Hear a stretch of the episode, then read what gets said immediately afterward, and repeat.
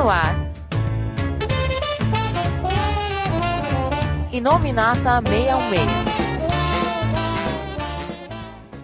Olá, ouvintes do Inominata 66. Aqui é o Corveiro e esse programa vai ser um pouco diferente. Tá parecendo uma torre de Babel aqui, que eu nunca vi tanto podcast diferente num programa só.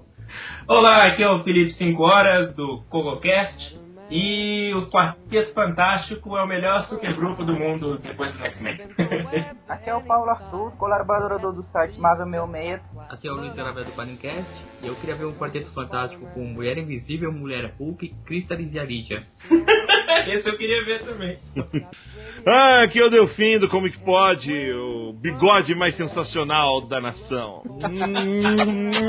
o famoso cara que levou uma tortada na cara do Datena, olha. Aliás, Datena hoje estava fazendo, hoje no dia da gravação desse podcast, o Datena saiu vermelho, roxo, amarelo do Brasil urgente, cara. Será que ele tá bem? Não sei. Ele cara. morreu, hein? Depois de Ou foi despedido.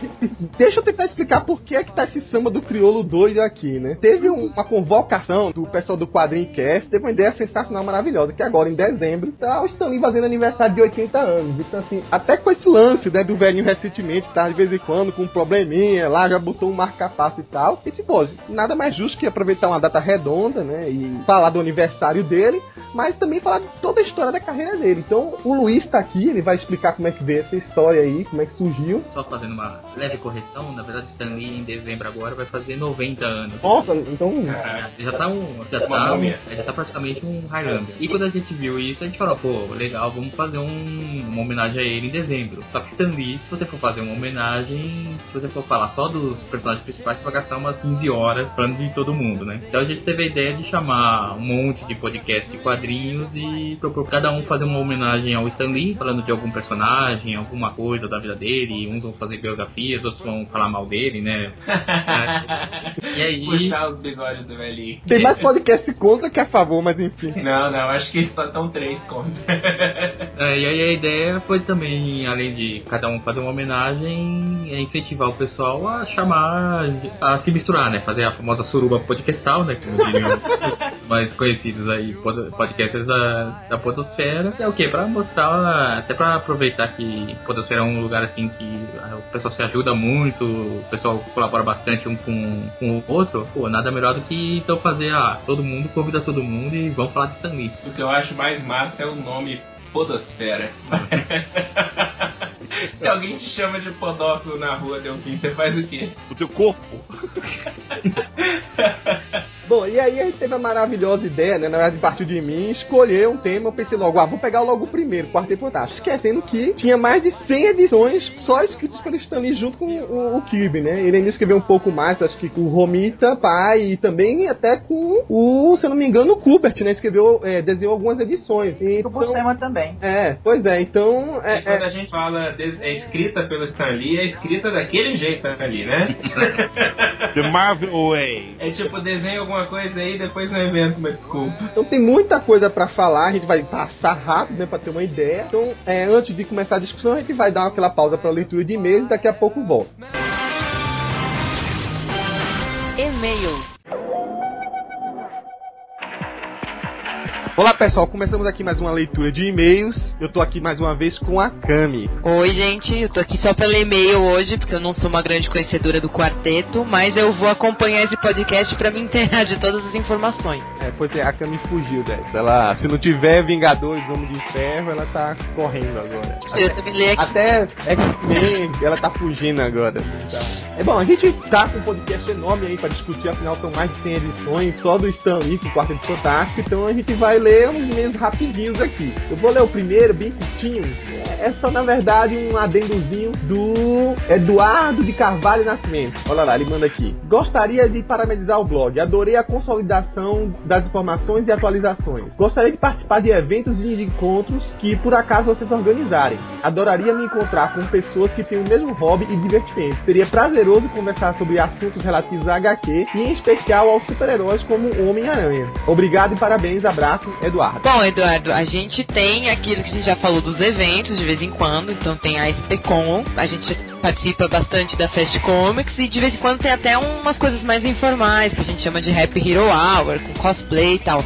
Evento é que não falta pra você participar, aparecer e conversar com, com a gente ou com o pessoal. É, Só que e- não falou- ele não falou onde ele é, né? Então. É, isso que eu fiquei em dúvida. Mesmo se for em outros eventos aí pelo país, de vez em quando a gente tá passando lá. Eu fui na última É. FIC, tem a Jubicon também, que eu não deixei de ir esse ano, mas pretendo ir futuramente. Quer dizer, não é tão difícil hoje em dia ir pra evento, não. É mais fácil você encontrar a gente aqui em São Paulo, mas não significa se você estiver em outros lugares do Brasil que também vão ter outras pessoas que têm o mesmo hobby. Então procura o evento aonde você estiver, na cidade no estado que você morar. Se você morar num lugar meio afastado ou que não tem tanta coisa, que é uma cidade pequena, vale a pena pagar e ir atrás e conhecer o pessoal, mesmo que não seja a gente do site, mas outras pessoas que vão estar lá também vão ter o mesmo hobby que você. E quanto você gostar bastante do Homem-Aranha, então você tá com sorte, porque o nosso próximo podcast vai ser um especial dos 50 anos do Homem-Aranha, que foi na verdade em agosto, mas a gente vai agora fazer uma edição por cronograma. Conseguimos gravar com o Saladino, que é o editor das revistas do Homem-Aranha aqui no Brasil, então você fica de olho que já logo logo nosso próximo podcast vai ter um especial só sobre o Homem-Aranha, você provavelmente vai gostar. Só lembrando que não é um podcast, na verdade, sobre perguntas e respostas sobre o que vai sair sobre o Homem-Aranha, sobre a, só a fase atual do Homem-Aranha lançada pela Panini. A gente, na verdade, convidou aqui o Saladino pra dar uma geral sobre esses 50 anos mesmo. Claro que a gente vai falar também sobre essa fase atual e por aí vai. É uma coisa bem completa, até espalhando por outras mídias. Então vale a pena, vai ser uma pincelada, não vai ser nada tão é, é, profundo, mas vai ser divertido. Bom, próximo e-mail é do Fernando Radonski e ele diz: Olá, meu nome é Fernando e eu sou um leitor fiel do site já faz algum tempo.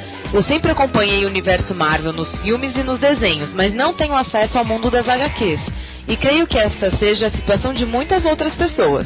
Com as recentes notícias que confirmaram a gravação do filme dos Guardiões da Galáxia, eu fiquei muito ansioso, apesar de não conhecer quase nada sobre o grupo. Se vocês puderem fazer um post especial contando a história desses personagens, suas origens e tudo mais, eu acho que seria ótimo devido ao momento de alta na mídia que esses heróis estão tendo e já serviria como um esquenta para esse próximo grande sucesso da Marvel no cinema. Gostaria que levassem em consideração meu pedido e parabéns pelo site. Obrigado. É, então, Fernando, como você falou, claro, óbvio que a gente tem vontade de fazer um podcast sobre os Guardiões da Galáxia. Agora, um esquenta dois anos antes do, do filme estrear, acho que é meio complicado. É, a gente vai esquentar e vai esfriar. É claro que isso está no nosso cronograma. Eu sou louco pelos personagens. Gostaria muito que tivesse até mais material publicado aqui no Brasil. E eu espero até que até o filme isso aconteça. Como nos Estados Unidos estão lançando uma nova série, quem tá ouvindo aí falar, o Bendis assumiu com o Steve McNiven. Então eu tô achando que eu vou deixar esse podcast mais pra frente, provavelmente ou no final de 2013 ou do começo de 2014,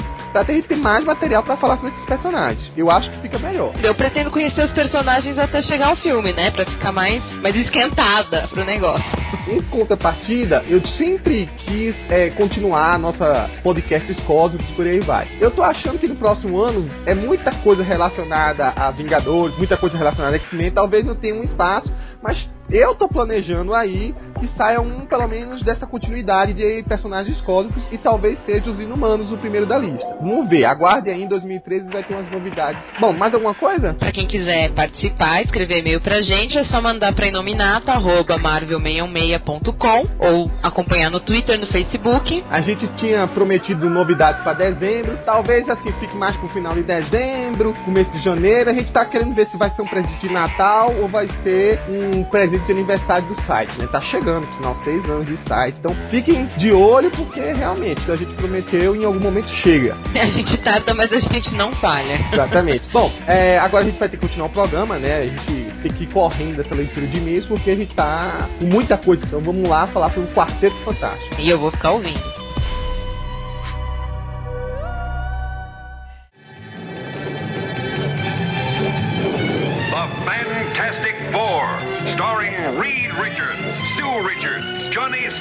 Ben Grimm.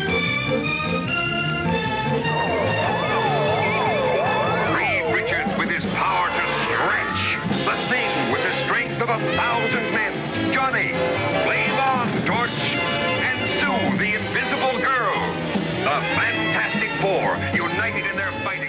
Bom, existe uma, uma história emblemática assim de como é que foi que surgiu a ideia de criar o Quarteto Fantástico, que basicamente que foi a ideia de como surgiu o jeito de fazer histórias Marvel, né? Como a gente tava falando aí no começo da introdução. Diz que o, o editor, né, o Mark Goodman, né, mais uma vez ele tava lá jogando golfe com a concorrência, né, Delfim? Tava lá com o pessoal da NATO jogando golfe e aí ouviu assim na conversa que o, o grupo que eles tinham criado, que era o Justiça, a Liga da Justiça da América, alguma coisa assim, se eu não me engano, tava vendendo pra caramba, tal, ele jogando maior bola, diz assim, ó, vendeu muito e tal. E ele correu lá pro, pra editora e falou, intimou os. É, na verdade não era a Liga da Justiça da América. O grupo que tava vendendo pra caramba era um, era um grupo novo da, da DC dos anos 60, que quando, eh, tipo, um grupo de desajustados completos, assim, que era Patrulha do Destino, que, é um dos, gru- que, é um, que é um dos grupos favoritos da. a- Aqui eu vou ter que chamar de distinta concorrência, né? Mas tudo bem. É.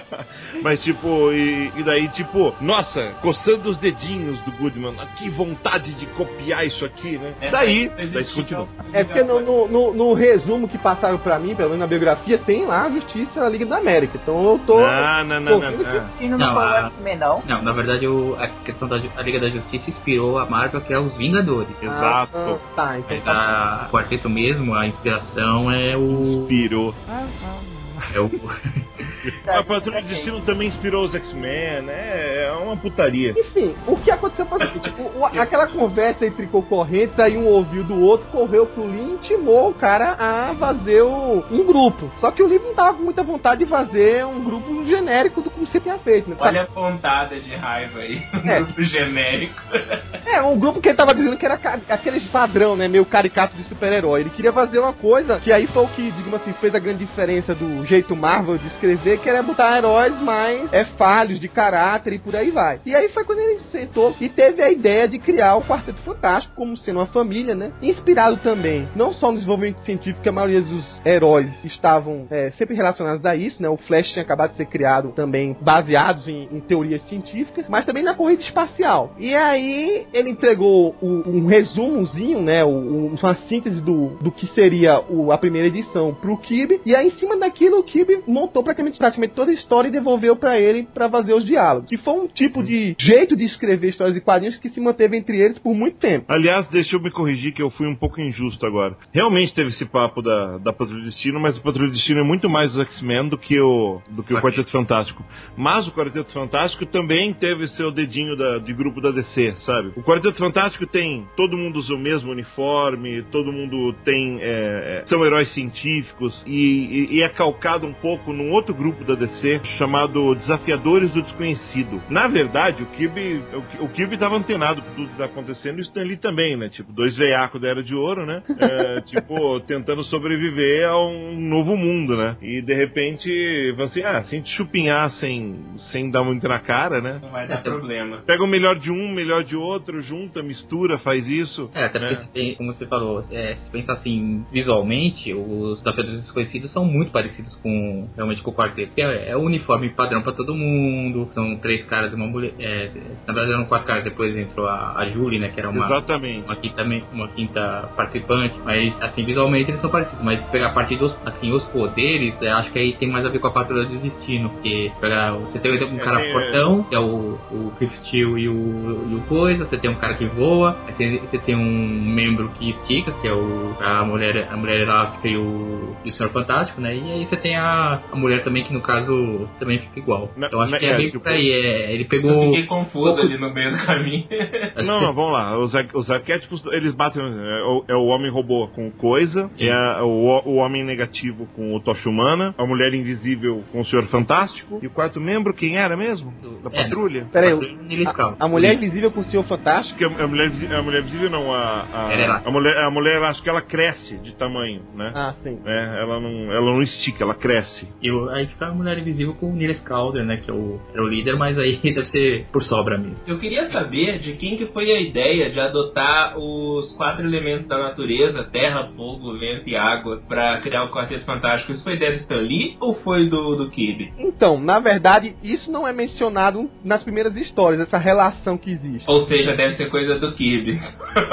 não foi ideia. Provavelmente, isso não é colocado no roteiro, pelo menos as primeiras histórias não fazem essa relação. Agora é uma coisa que bate muito depois, né? Até o, o quarteto Ultimate, ele deixa bem claro que é isso mesmo, são os quatro elementos fundamentais. Ah, É, na minha opinião, isso é retcon. Eu acho que eles Eu não pensaram provavelmente- muito eu nisso, acho que não foi Mas não, pensado. não tem como fugir, gente. É meio, é meio óbvio. O, Coisa ele é um cara feito de pedra, o Tocha Humano é de fogo e a Mulher Invisível é, é invisível. Mas o Igual. fantástico água é fronteira também. Como é que Ah, é, é, Paulo? água, água é fluida e o seu fantástico é fluido, não sei.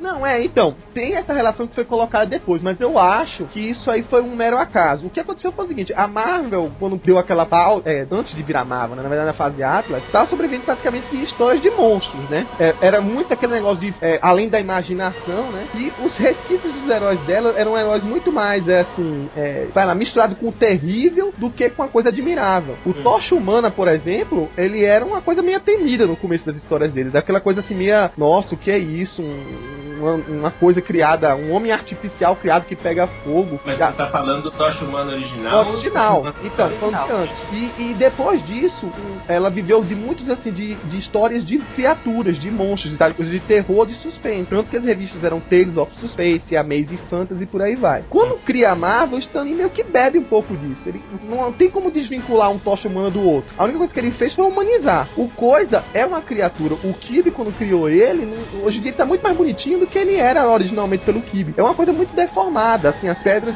é coisa, coisa muito desuniforme mesmo. É que hoje em dia ele lixa, né? Pra ficar igual. É, pra ficar mais bonitinho, né? Dá uma, dá uma areadazinha e por aí vai. Passa secador também pra ficar as pedras durinhas, né? Pra- Eu Bom, acho muito bom. É o primeiro grupo emo, então. Pois é. Eu queria saber se também desde o começo o Coisa já tinha quatro dedos, foi virar o Coisa que ele perdeu um dedo no processo? E desvira e vira, né? Hum. Porque quando ele volta pra ser humano, ele volta os dedos também. É, desde as primeiras edições ele aparece só com quatro dedos. Realmente eu não entendo como é o processo lá, quando ele volta, sempre cria um dedo novo. E aproveitando que eu dar dois dedos em um, sei lá. É, deve ser uma coisa. Mas é que tem uma outra pergunta que eu queria fazer. Tinha Ah. uma série da TV que passava que era um cara igual coisa, só que ele virava gente normal, ele não tinha. Da Hanna-Barbera. Da Hanna- Ah, isso era muito, muito ruim, né? Ah, mas era engraçado demais. Era. Aquilo veio depois do quarteto, né? Sim, veio. Anéis mágicos entrem em ação! Batia os anéis e as pedras se juntavam a ele. Que isso aí veio também depois. Foi inspirado na, no, Não no- processo nisso, não? Será? Oi? Não, Não, pelo amor de Deus, era- veio muita. Isso, isso foi na época que a Hanna-Barbera queria, dinhe- queria ganhar dinheiro com qualquer coisa, assim, e ficava pervertendo qualquer personagem. Pô, pensando- era uma teve teve Homem-Aranha e seus amigos. Eu lembro que tinha uma Homem-Aranha Eu, eu fui conhecer Homem-Aranha, cadê esse desenho, Delfim? Também não xinga, não.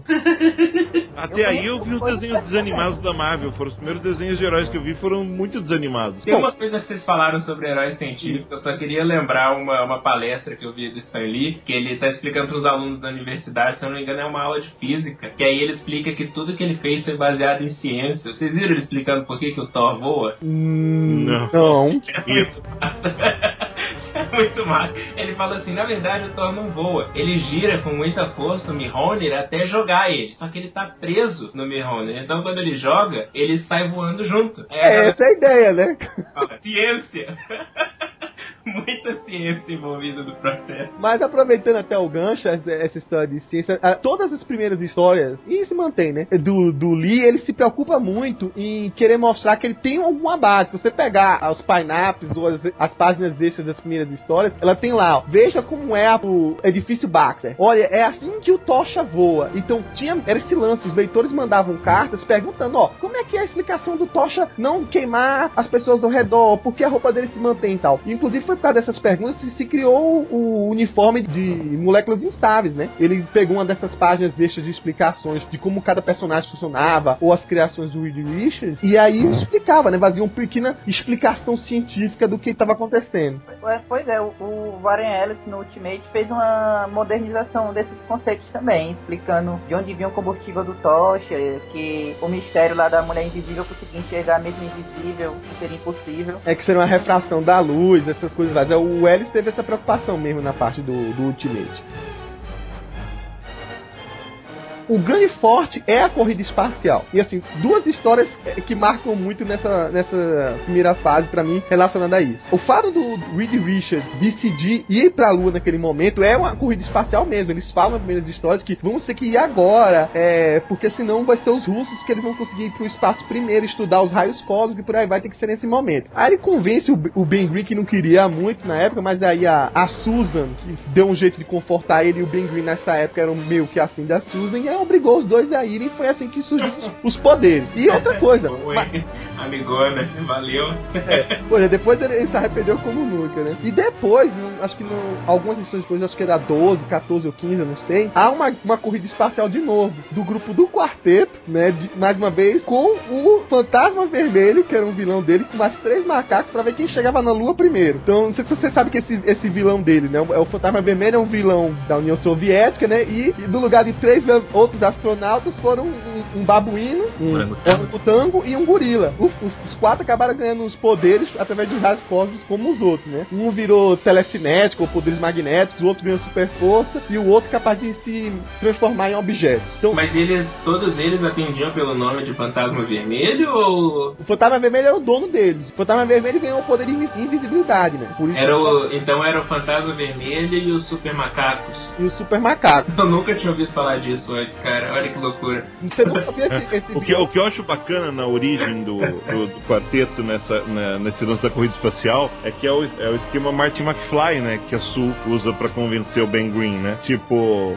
o Ben, o ben tá puto da vida e fala assim: Meu, você nunca, você nunca, você não estudou direito esse negócio dos efeitos raios cósmicos, você pode matar a gente no espaço. Você quer pilotar, pilota você, né? É. Daí, a, daí a Sul, assim, toda, toda assim, sedutora. Coca assim, tipo, né? tenta convencer, tipo, ah, mas a gente precisa dessa chance, a não ser que, não ser que você queira os comunistas vençam a gente. Eu nunca pensei que você fosse um covarde. Ele dá uma porrada quebrando a mesa. Um covarde, ninguém me chama de covarde. Pega a nave.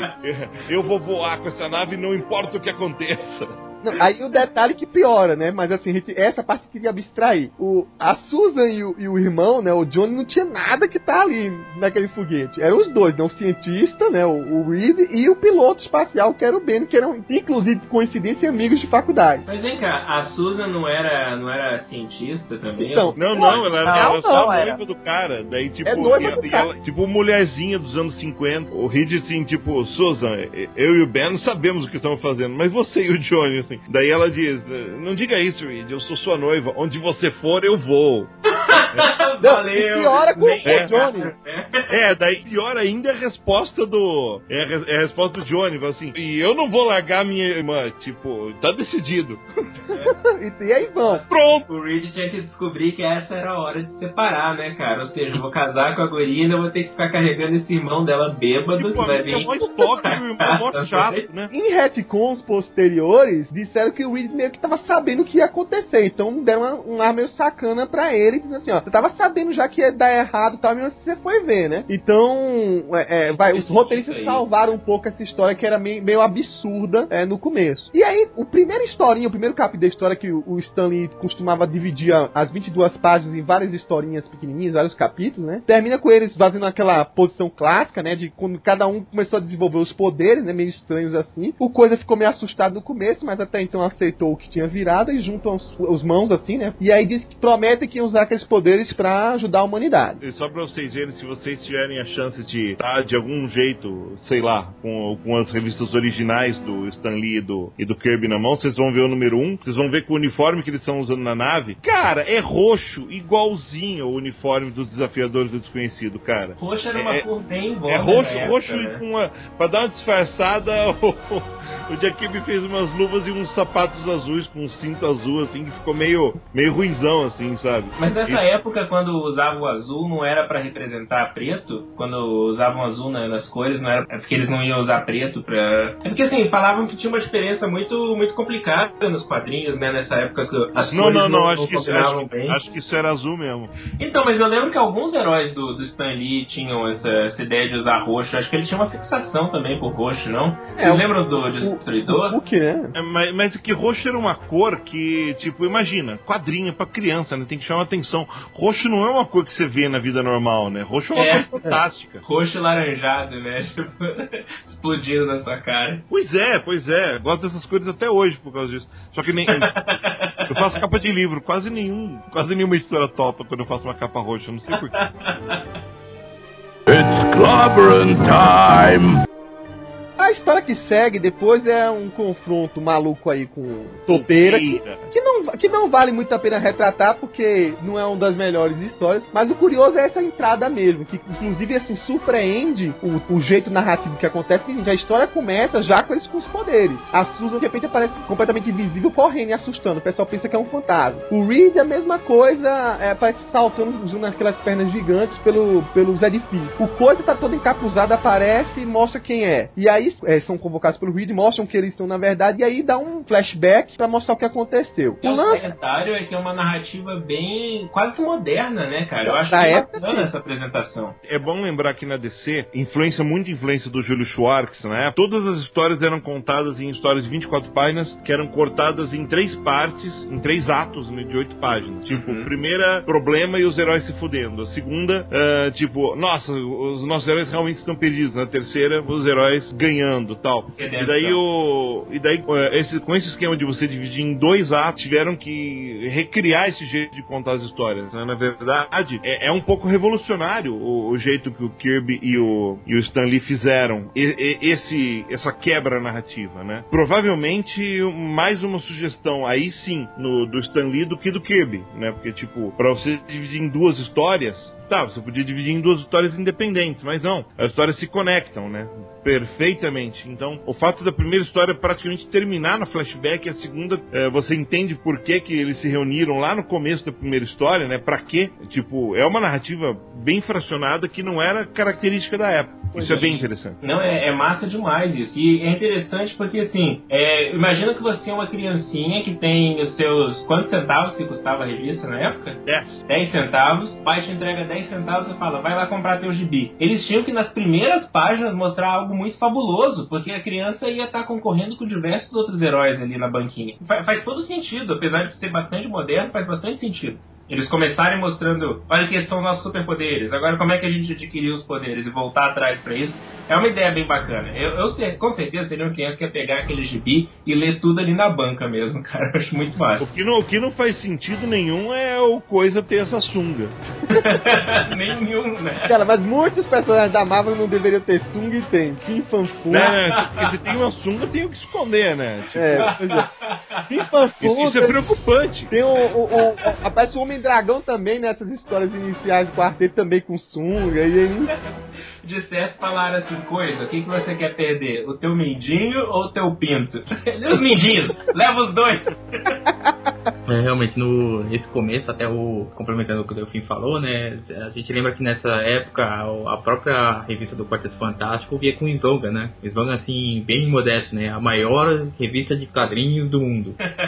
Ah, mas ele colocou isso a partir da terceira edição quando ele recebeu os resultados, Sim. cara. Ele até falou que assim, quando recebeu que diz que vendeu e o. o como é, é a relação dele com o Goodman é o quê? Ele é marido da prima dele, né? Então, enfim, é o Goodman chegou, deu uns tapinhas na costa dele e falou assim: Cara, essa é a maior revista do mundo. Ele não teve dúvida, colocou lá no, no cabeçalho lá da revista. Rolava um nepotismo assim mesmo? Ele era marido do primo dela? É. Ele- não, o Goodman era marido da, da prima do Lee. Nossa, que confusão. O que eu achei também curioso foi que logo nesse no começo, ele, a cidade deles era uma cidade fictícia, Central City, o que era mais semelhante do também que acontecia, estava em voga na DC. Só nas edições seguintes que foi mudar para edifício Baxter, para Nova York, para um cenário já vai tornando mais comum na Marvel, que é se focar mais em cidades eh, que existam. Vocês sabem dizer por que, que aconteceu isso? Eu não sei, o Lee sempre tava meio revoltado de escrever histórias fictícias. Ele tava numa fase nessa época, quando a Marvel foi criada, de querer virar escritor. Ele tava querendo escrever histórias mais reais. Ele tava mais. Ele tava. Pô, desde de que era time que ele tava escrevendo essas histórias, entendeu? Ele tava querendo partir pra um negócio mais concreto. E aí foi que ele começou a dar esse- essa nova guinada de personagens mais com caráteres humanos e fases e por aí vai. Talvez a, a necessidade dele deixar mais próximo, tenha falado pra ele deixar, colocar como Nova York a cidade, por aí vai. O bacana é que na capa do número 1 um, não tem referência nenhuma à Marvel, né?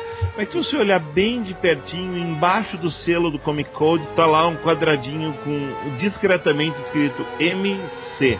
Né? Que a Tipo, editora só mudou de nome depois, né? É, tipo, mas já, já- a- aquele MC já é a ideia, e você percebe que na capa das outras edições ele, ele também aparece, até que uma hora que esse MC se torna o, ah, o Marvel Comics que Isso. todo mundo conhece, né? Na verdade, assim, por mais que assim, depois a gente vê uma, uma intensa briga, até ne- nessa história da criação do Quarteto Ice também, entre o Liu e Kirby, no começo os dois eram muito parceiros e aprontavam muito, né, por trás pra convencer o Goodman a, a aceitar as coisas dele. Isso, essa briga que depois se separou e fazia, ah, eu criei isso, outro criei aquilo, e ninguém aceita que, que se for um meio termo, só veio depois, né, que foi particularmente estimulado, até pela esposa do Kirby, que quando queria, digamos assim, quando o Kirby saiu da editora, né, ela queria realmente que ele tivesse uma boa parcela sobre o, o direito dos personagens, sobre as vendas, e aí que separou mesmo. Mas, ah, inclusive, quando ocorria encontros entre os dois, em festas e por aí vai, nunca houve, assim, um, um bate-boca direto entre os dois. Pelo contrário, era, a mulher puxava o Kirby pra longe e dizia assim, ó, não quero falar com esse- outro cara não, esse cara é mau caráter, é pilanteiro, fala demais. Ratinho?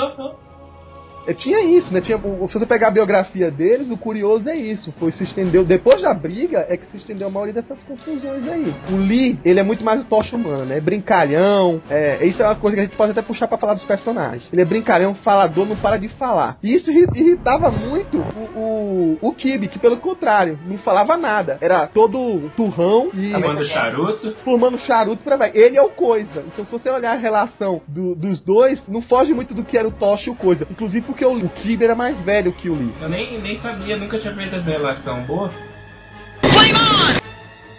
Tem muito estereótipo. O Reed é o inteligente, então você via que nas histórias no começo estava sempre com um cachimbo na boca, e aquele penteadinho mais de professor mesmo. A Sue era aquele, né, aquela coisa meio Olivia Palito, né? Por enquanto, no começo, os poderes dela só era ficar invisível. Ela só desaparecia para se proteger, e quando ela era raptada, ela era, oh meu Deus, alguém me salve. Tanto que, na primeira capa, ela é a, a única que tá sendo pega pelo monstro aí, né? É, total donzela em perigo, Total né? total É em perigo. um, um poder que não ia ajudar em nada. vão fazer ela é espiã nem nada do tipo. O Coisa é o turrão, como a gente falou, e assim, ele tinha um, um caráter muito mais parecido com. A gente já falou de Olivia Palito, né? Ele muito mais bruto. Você pode ver que ele que, chegava a furar um pouco os olhos do, do Reed, né? De vez em quando, quando ele podia, dava em cima da Sue. Ou então tinha aquelas respostas meio atravessadas, né? É, falava, ficava xingando, é baixinho, é seu cabeça de ovo, é aquela coisa meio bruto. E o, o, o Tocha Humana era o boyzinho, né? Era o cara que tava sempre associado com, ah, vou pegar um. Não sei nem quantos anos tinha na época, mas ele já tava dirigindo o carro, consertava as Ferraris lá, queria é, é, velocidade, queria adrenalina e por aí vai. Tinha essas coisas meio caricatas dos quatro personagens mesmo. É, o Tocha Humano era tipo o White Earp, assim, né? O pirata, o, o cara que é o brincalhão, o zoador da, da parada. Da idade do, do Tocha, se eu não me engano, ele é da mesma idade do Peter. O Peter tinha uns 16 anos. É mais ou menos a época em que eles tiram a carteira nos Estados Unidos. Então faz sentido ele estar dirigindo e tudo mais. Mas que ele é o estereótipo do garotão é, americano década de 50, década de 60, é até caricato demais.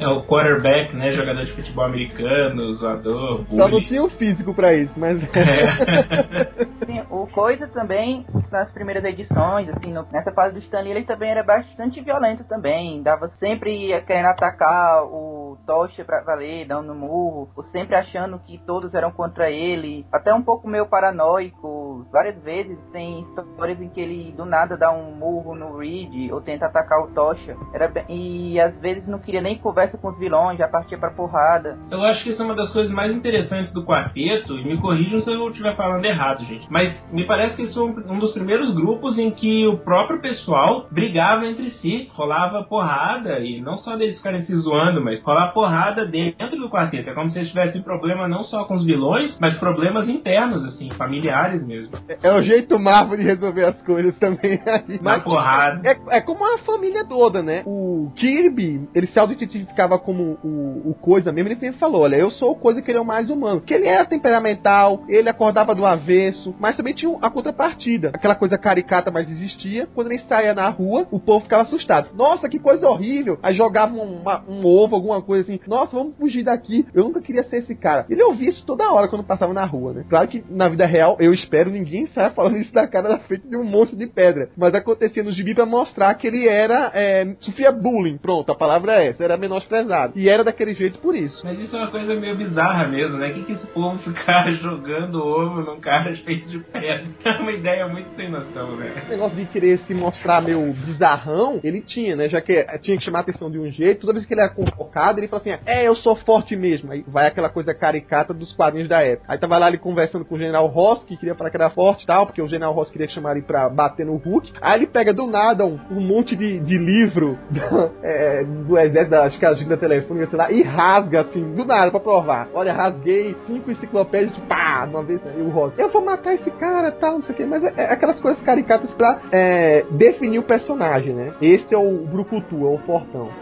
It's clobbering time. O que eu acho bacana desse, desse, desses primeiros números né, do, do Quarteto Fantástico é que logo no número 2 do quarteto acontece uma coisa que. Duas coisas, aliás, que eu acho meio impensáveis assim para um quadrinho né, de, de super-heróis. A primeira é que absolutamente todo mundo sabe quem são eles. Tipo, a cidade inteira sabe que a Sue é a Mulher Invisível, que o Reed é o, é o Senhor Fantástico, sabem as identidades secretas e sabem os poderes, sabem tudo, sabe? Não tem segredo, não tem por que ter segredo, sabe? Por isso mesmo eles se tornam presas fáceis dos Skrulls. Os Skrulls já aparecem no segundo número do quarteto, tocando horror, né? E, e é onde acontece uma das coisas mais hilárias dos quadrinhos, que demoraram anos pra tentar corrigir isso, né? Que são os Skrulls que viraram vaca no fim, né? Então, até hoje eu não entendi direito essa história. Alguém quer explicar isso? Explica o que é muito fácil. Os Skrulls estavam tentando invadir a Terra, então mandaram quatro caras se passando pelo, pelo quarteto pra coletar informações e tal. O E quarteto ninguém deu de- pela o- falta. Ninguém É, e, e no fim das contas acabou incriminando o quarteto. O exército vai atrás do quarteto original, que tava de férias numa cabana tal, pensando no que fazer da vida. É, fogem do exército e, e pensam, pô, alguém deve estar tentando descobrir nossos passos. O Reed pensa, devem estar tentando seguir nossos passos a risco. Então devem estar tentando, por exemplo, pegar um foguete para tentar duplicar nossos poderes, né? E daí eles chegam até uma base do governo, mesmo onde eles roubam um foguete, os caras estão tentando roubar outro. O Tocha se infiltra, porque tava todo mundo disfarçado de humano, né? Quando eles chegam no covil dos aliens, assim, que é só um apartamento barato sem nenhum móvel, né? Porque afinal de contas, desenhar móveis devia demorar um tempo considerável. Mas enfim, se destransformam, o Tocha não, daí o Tocha, tipo, que, o que vocês esperavam, né? Tipo, era justamente o que eu tava querendo. Daí ele pega o sinalizador, né, pra sinalizar onde eles estavam. Chega lá o quarteto, porrada, tal, tal, tal. Conseguem dominar os Skrulls. E quando eles eh, vão se reportar ao chefe dos Skrulls, né? Ao imperador, chefe, sei lá. O, o esse mostra umas imagens, assim, tipo, na- o- os habitantes da Terra são esses monstros aqui. Daí ele mostra umas imagens de uns monstros horríveis, né? E o mais bacana é o comentário do Reed, né? Que é meio absurdo hoje, mas tipo, eles mal imaginam que eu, que eu tirei essa, essas fotos aqui, eu essas imagens aqui eu tirei de duas revistas da Marvel da época, né? Que é o Journey into Mystery. é, Journey into Mystery e, e Amazing Fantasy. Amazing Fantasy. né? E daí o Imperador Skrull lá fica tudo com medo, assim. Não, Não, é não, chefe, que, que Imperador isso? é. Tipo, os caras, os caras da Terra são foda demais tal. Ah, a invasão tá cancelada. Daí eles vão embora. Por algum motivo, alguma, alguma coisa, eles deixam os quatro pra trás. Ah, não, ele- eles falam assim, vamos embora tal. Daí, tipo, vamos embora e, e sair desse planeta amaldiçoado. Daí o Reed fala, não, a gente precisa apagar, eh, apagar e remover toda a evidência da nossa presença na Terra. Ah, nós vamos nos sacrificar para o bem do, de todos vocês. Daí o Imperador ainda dá uma medalha pro Reed e, o, e Ele- eles, e eles descem de volta, né? E daí no, que, daí no que eles descem de volta ainda tem os Skrulls que ficaram lá, né? Ficaram três Skrulls ainda ficaram lá. E daí ele Eram pega- quatro e um sumiu, né? Ficou três. é, um sumiu, é verdade. É, Então, mas os três que ficaram, eles pegaram, capturaram. A polícia, nossa, existem aliens, né? Que normal, né? Eu nunca imaginei que existirem, mas é que eles existem, que normal, né? Verde, escondendo. né? E daí o. E daí os caras, não, não nos matem, não nos matem. É, nós viemos em paz, nós juramos pra vocês. É, nós odiamos ser Skrulls, né? Ah, nós poderíamos ser qualquer coisa, qualquer outra coisa. Daí o Reed hipnotiza eles e leva eles pra um pasto. E eles se transformam em três vacas. Porque daí você no último quadrinho vê escrito Mu! E daí o Reed, é, e assim termina a ameaça dos Skrulls. E essa história aí dá margem. Uma porque o, o, o Kirby esqueceu um Skrull e aí fez margem pra usar esse Skrull esquecido em outras histórias do futuro. Acho que foi até o Morrison que escreveu uma delas lá. Ah, Sim, sim. Eu, E eu outra, a- a- a- essa coisa de virar vaca virou uma humilhação tão grande que ela é praticamente um dos grandes motivos da invasão secreta também. Parece que era um parente do Imperador, uma coisa do tipo, segundo bem. Mas se eu não me engano, esses Skrulls vacas voltaram na guerra o Skrull, dos Vingadores. E teve uma história aí que, de um anual da época do John Byrne, que tinha uma cidade que tomava o leite dessas vacas.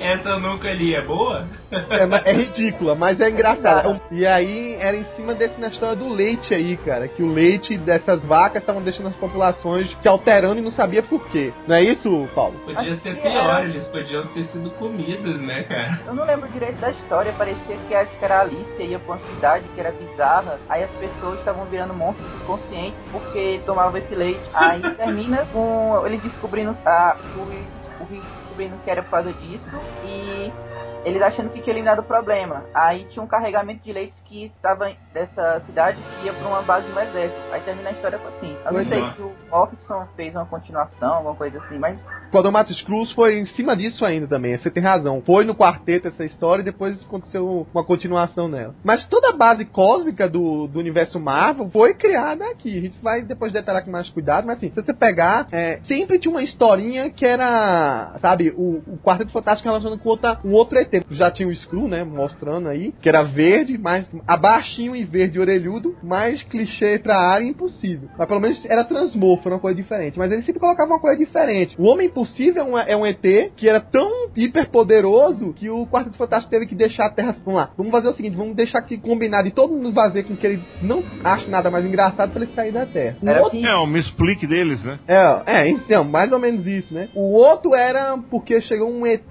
gigante, mas tinha um comportamento estranho. Aí depois descobriram que na verdade não era um ET adulto, era um ET criança. E eles tinham que dar um jeito de lidar com o ET criança pra chamar os pais dele pra, pra tirar o menino daqui. Então, tirando as histórias mais é, é, famosas que geraram os grandes vilões, tinha umas historietas assim, meia ficção científica, é, meia boca do Stan Lee, que era sempre alguma coisa. Como é que seria um ET de tal planeta se ele fosse desse jeito? Então tem muito no começo dessas 100 edições aqui do, do Lee também tem os ovoides que o Dr. Destino que eram carecas cabeçudos, uma coisa assim.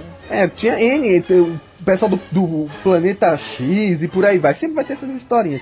Agora, aproveitando então que a gente tá falando de- dessa parte de invasores, pra só não tá falando também, eu listei um, um monte de vilões clássicos do quarteto. E aí, claro, na primeira edição tem o Topeira que a gente falou. Eu, eu vou falar que eu gosto do Topeira, hein? Eu sou fã do Topeira. Então fala aí, fala aí, começa aí vocês vão falando aí.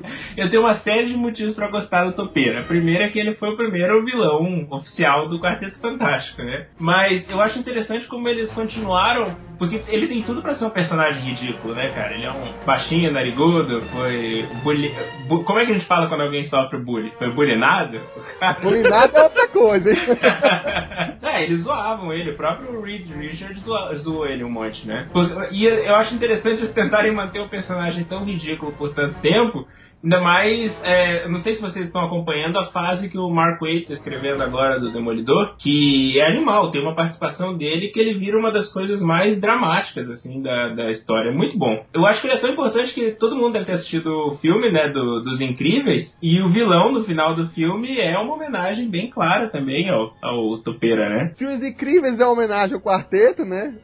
Nada melhor do que fechar com o Topeira, né? Eu, eu acho excelente. Acho é um vilão ridículo pra uma fase. Poxa, a, a era de prata dos quadrinhos merecia vilões ridículos, né? E por causa dessa homenagem dos, é, dos incríveis, ele se tornou o vilão mais bem caracterizado do quarteto nos cinemas até hoje. É mesmo? Você diz no. Bom, ah, comparando sim, com o no... Dr. Destino, com certeza.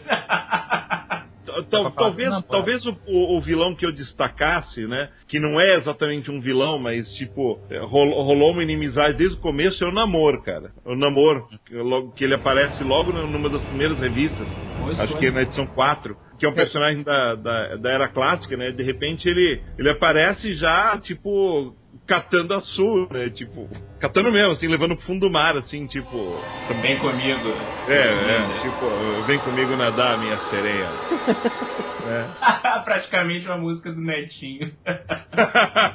Pô, ainda bem que o latino não viu essa revista, viu? Assim, uma coisa, amor, que eu ainda não entendi é que a motivação dele para querer se vingar da humanidade é que Atlântida estava destruída por radiação. Como foi que os Atlantes voltaram? Que eu realmente nunca li isso. Eles ah, puta, tem que, ler, tem que ler várias edições aí pra. Não, eles tinham fugido. A Atlântida tava, tava destruída. Mas não quer dizer que morreu o pessoal dela, né? Então eles fugiram para outro lugar. Ele já, ele, já, ele já, era meio cismado desde a época de ouro mesmo. Então. É, é, é uma desculpinha besta pro Namor se revoltar e bater o pezinho dele. Isso é besteira. É, mas nessa edição tem uma das melhores cenas do quarteto, que é o famoso o coisa com uma bomba atômica na, nas costas, né? Que história é essa? É, da, da mesma do namoro, né? Porque depois que o namoro descobre que a Atlântida tá destruída, ele consegue invocar aquele gigante, né? Aquele bicho de. Parece uma é, baleia grande. É, parece uma baleiona. E aí, o, pra deter isso, o, o Coisa amarra uma bomba atômica nas costas e. pra ser engolido pelo bicho e depois. Detonar. Explodir a bomba. É, é uma ideia de, de, baleia primitiva, né? Que antigamente é. o pessoal achava que poderia em algum momento encontrar o elo perdido da baleia com perna. Então inventaram essa maluquice aqui. Não tem o aniquilador também? Sim, o Aniquilador. O Aniquilador eu sempre achei ele bem ridículo, mas eu vou te falar que teve aquele Marvel mangá, aquele mangá verso, que teve uma história boa com o Aniquilador. Eu achei massa. Vocês lembram disso? Potencialmente o Aniquilador sempre foi fodão. Agora é aquela história do fodão que sempre faz. Assim, na história não produz o que ele merece, né? Uhum. Ele é um ditador que, vamos lá, tomou boa parte da, da zona negativa, né? Eu vou falar com mais cuidado dele daqui a pouco quando falar de Franklin Richards, mas ele. E, e depois com a aniquilação, aí é que ele superou a si mesmo, né? Uhum. Aí depois o Hickman transformou ele num cachorrinho. É, mas aí, aí é agora com essa história do quarteto atual, né? Ó, a edição número 5 hum. é, o, é, é, o, é o Doutor Destino. Isso, agora é, fala aí, Del. E daí, e daí na edição número 6 vem uma coisa que a gente. Eu não lembro de ter visto assim no, uh, nos quadrinhos de um jeito tão fodão assim, que são dois vilões se unindo, né? No caso o Destino e o Namor se unindo pra, pra poder enfrentar o quarteto. É, a Marvel tinha muito disso, né? Nos Vingadores é, é, é o Namor depois se juntou com o Hulk por aí vai. Essas coisa de juntar forças e trocar vilões de um grupo com o outro era bastante comum. A máxima não, disso foi o na Marvel, Logan, né? Mas, tipo, isso é pré-Marvel, né? É, só, só falando um pouquinho do, do Destino, já que a gente falou, é o seguinte, o Destino foi criado realmente, apesar dele só aparecer muito tempo depois, para ser o grande antagonista do, do Quarteto Fantástico, principalmente do Reed Richards, né? Ele, quando surgiu, não tinha nenhuma relação, como a gente veio descobrir, que era uma coisa tão antiga da parte de se encontrar na universidade, e foi lá que teve a origem do rosto dele é, ser danificado, ele culpar o Richards porque distraiu ele durante o experimento e por aí vai. Apesar de até isso é retcon, né? A história da máscara Richards dele. é culpado de tudo, né, cara? Se tira o Reed Richards do universo Marvel, é tudo em paz, né? Ele deve ser responsável por retcon pra isso, também. né? Ei, Coveiro, eu acho que, assim, o que não tinha era o lance da Lativéria, mas eu tô aqui lendo o, o, tem um flashback do Reed, escuta a voz do Dr. Destino, lembra do Victor Von Doom e vai contando a história. Conheceu ele na faculdade, era fascinado por magia negra. É, mas eu acho que a, a, origem principal dele só foi na, na anual número 2. Sacanagem, é, Coveiro. Coveiro falou, não, deve ser isso, não sei o que. O Luiz ficou todo, pô, deve ser. Então o cara tá com o quadrinho na mão. Ele... Dr. Doom does not fail. Então, aí que eu falo assim, ele foi criado para ser o, o, antagonista científico mesmo do, do Willy. Só que ele, ele, desde o começo, a ideia era que ele tivesse também um lance não só científico, quanto de magia. O, o Kirby criou ele para ser um, uma, vamos lá, um aspecto, sei lá, muito parecido com a morte. Tanto que ele é encapuzado, só que em vez de ser um esqueleto, ele teria uma armadura, uma armadura metálica que lembraria uma caveira. Então, os modos do vilão era pra ser a coisa mais diabólica feita até hoje é, é, nos quadrinhos. E eu acho que ele teve sucesso no que ele viu, né? Porque é, é, o Doutor Destino é o grande super vilão da Marvel hoje em dia. E eu, eu vou dizer que eu acho, posso estar falando merda aqui, mas eu acho que ele é um dos vilões, um dos personagens que mais são pedidos para fazer aqueles desenhos de commission. É impressionante como o pessoal pede para os desenhos fazerem commission do Doutor Destino, né, cara? Acho que ele tem uma aparência muito massa mesmo, assim, de, de vilão. Aquele monte de prego e parafuso na cara. Eu, no não, não vi referência até a criação dele de nenhum outro personagem com a, tanto fisicamente quanto a ideia do vilão, né? A personalidade dele. Até então eu nunca tinha visto isso. Mas eu acho que o Darth Vader do Star Wars é uma, é uma inspiração clara no Doutor Destino a história dele mexer tanto com ciência quanto com magia e tudo, eu acho que é bem clara a inspiração. É, eu não sei que o, o Darth Vader tem aquele lance do samurai, né? Ele, e, e é incontestável que ele tem um, o formato da roupa dele, o jeito ele se vestir é com os samurais mesmo. Isso aí o, o George Lucas sempre quis deixar claro e eu, e eu, não duvido que seja, não. Claro que, sei lá, vai que também bebeu um pouco o, o Lucas via revistas Marvel e não sabia, né? Bom, o, rosto deformado escondido atrás da máscara os dois tem, então alguma coisa tem. Teve essa ideia inicial de que foi na universidade, no, no experimento que ele tava realizando na universidade, e, e aí o Reed entrou e aí o destino, sei lá, se atrapalhou, alguma coisa queimou o rosto. Mas teve aquela história também de que é o seguinte: ele queria esconder o rosto dele da humanidade, ele não estava tão deformado quanto se pensava, e aí colocou a máscara quente no rosto, e aí é que desfigurou mesmo. Que isso é bosta, hein? É, isso é que é contado, acho que no, no outro retcon aí mais pra frente. Agora eu não sei se foi. Eu sei que o John Byrne contou isso também, eu não sei se uhum. foi ele que é, estabeleceu isso.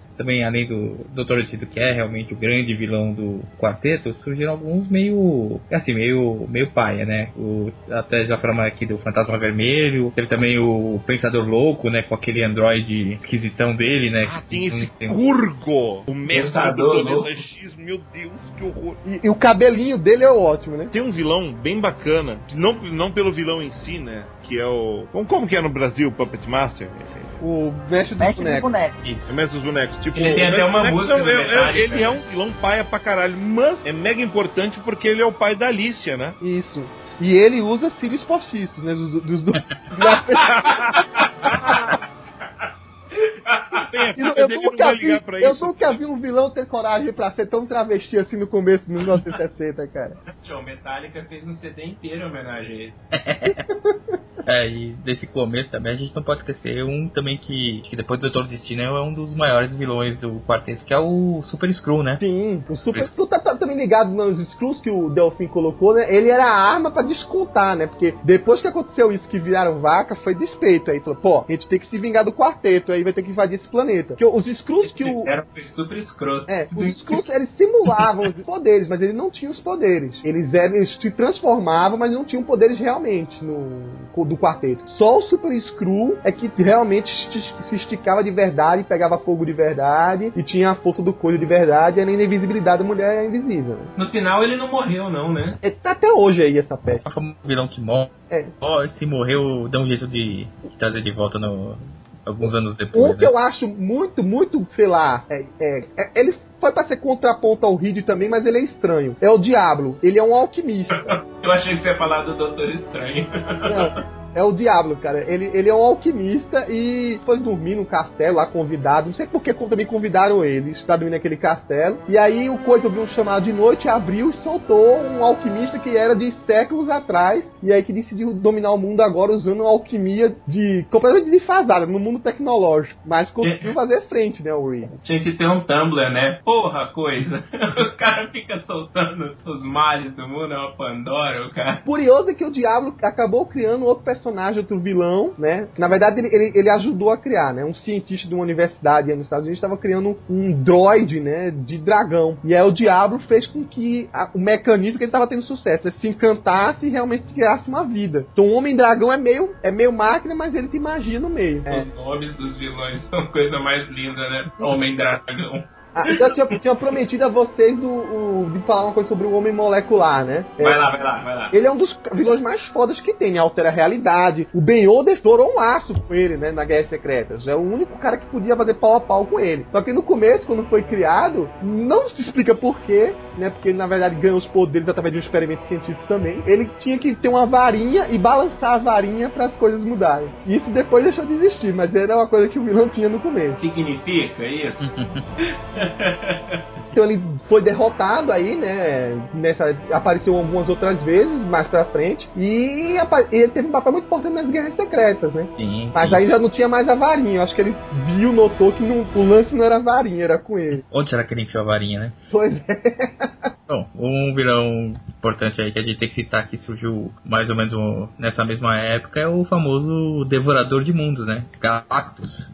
Ah, Foi, a história dele é legal pra caramba, né? Porque na verdade, o que aconteceu? O, se reza a lenda, né? Que o Stan Lee já tinha criado um monte de, de vilões, um monte de ideias, mas tava, tava assim, sem saber o que fazer com o Quarteto Fantástico, né? E aí o. Não lembro se foi mesmo o Goodman ou foi, foi um outro editor que chegou pra ele e falou: Ah, faz o seguinte, faz eles enfrentarem um deus. E aí o Stan Lee criou a figura de Galactus, né? O Devorador de Mundos, que seria assim o, a maior ameaça que o Quarteto teria enfrentado na, até lá, até então, né? É, mas ti- é um deus que criou a própria arma que ia fazer ele recuar. Mas isso, isso faz muito sentido, sabe? Esses caras megalomaníacos, eles sempre têm um esquema pra parar eles mesmos. Mas foi ele que criou o unificador total mesmo? Provavelmente um cara criou, ele matou o cara e guarda pertinho dele pra. Então, uma pra coisa do. Galactus é, é que ele, ele, assim, isso foi criado depois. O Galactus, ele, ele era, chegou a ser humano em algum momento, ele era humano do outro é, é, universo que existiu antes desse, antes do Big Bang. E aí é que ele, digamos assim, sei lá porquê, quando ele sobreviveu a esse, ele ficou com uma fome desgraçada de, e tinha que se alimentar da vida desse universo novo. Então, é, ele não chega a ser um deus, mas ele é uma entidade, vamos lá, que é viva ainda, né, mas hiper poderosa, é temido por criaturas que têm é, conceitos divinos, né. Assim, porque o Galactus em tese não pode nem ser considerado um vilão, porque ele faz o que é necessário pra ele. E em tese existe uma, é, um objetivo pra ele existir no final do, do, do universo, alguma coisa assim, parece, se eu não me engano. Agora É. eu não consigo le- lembrar o que foi.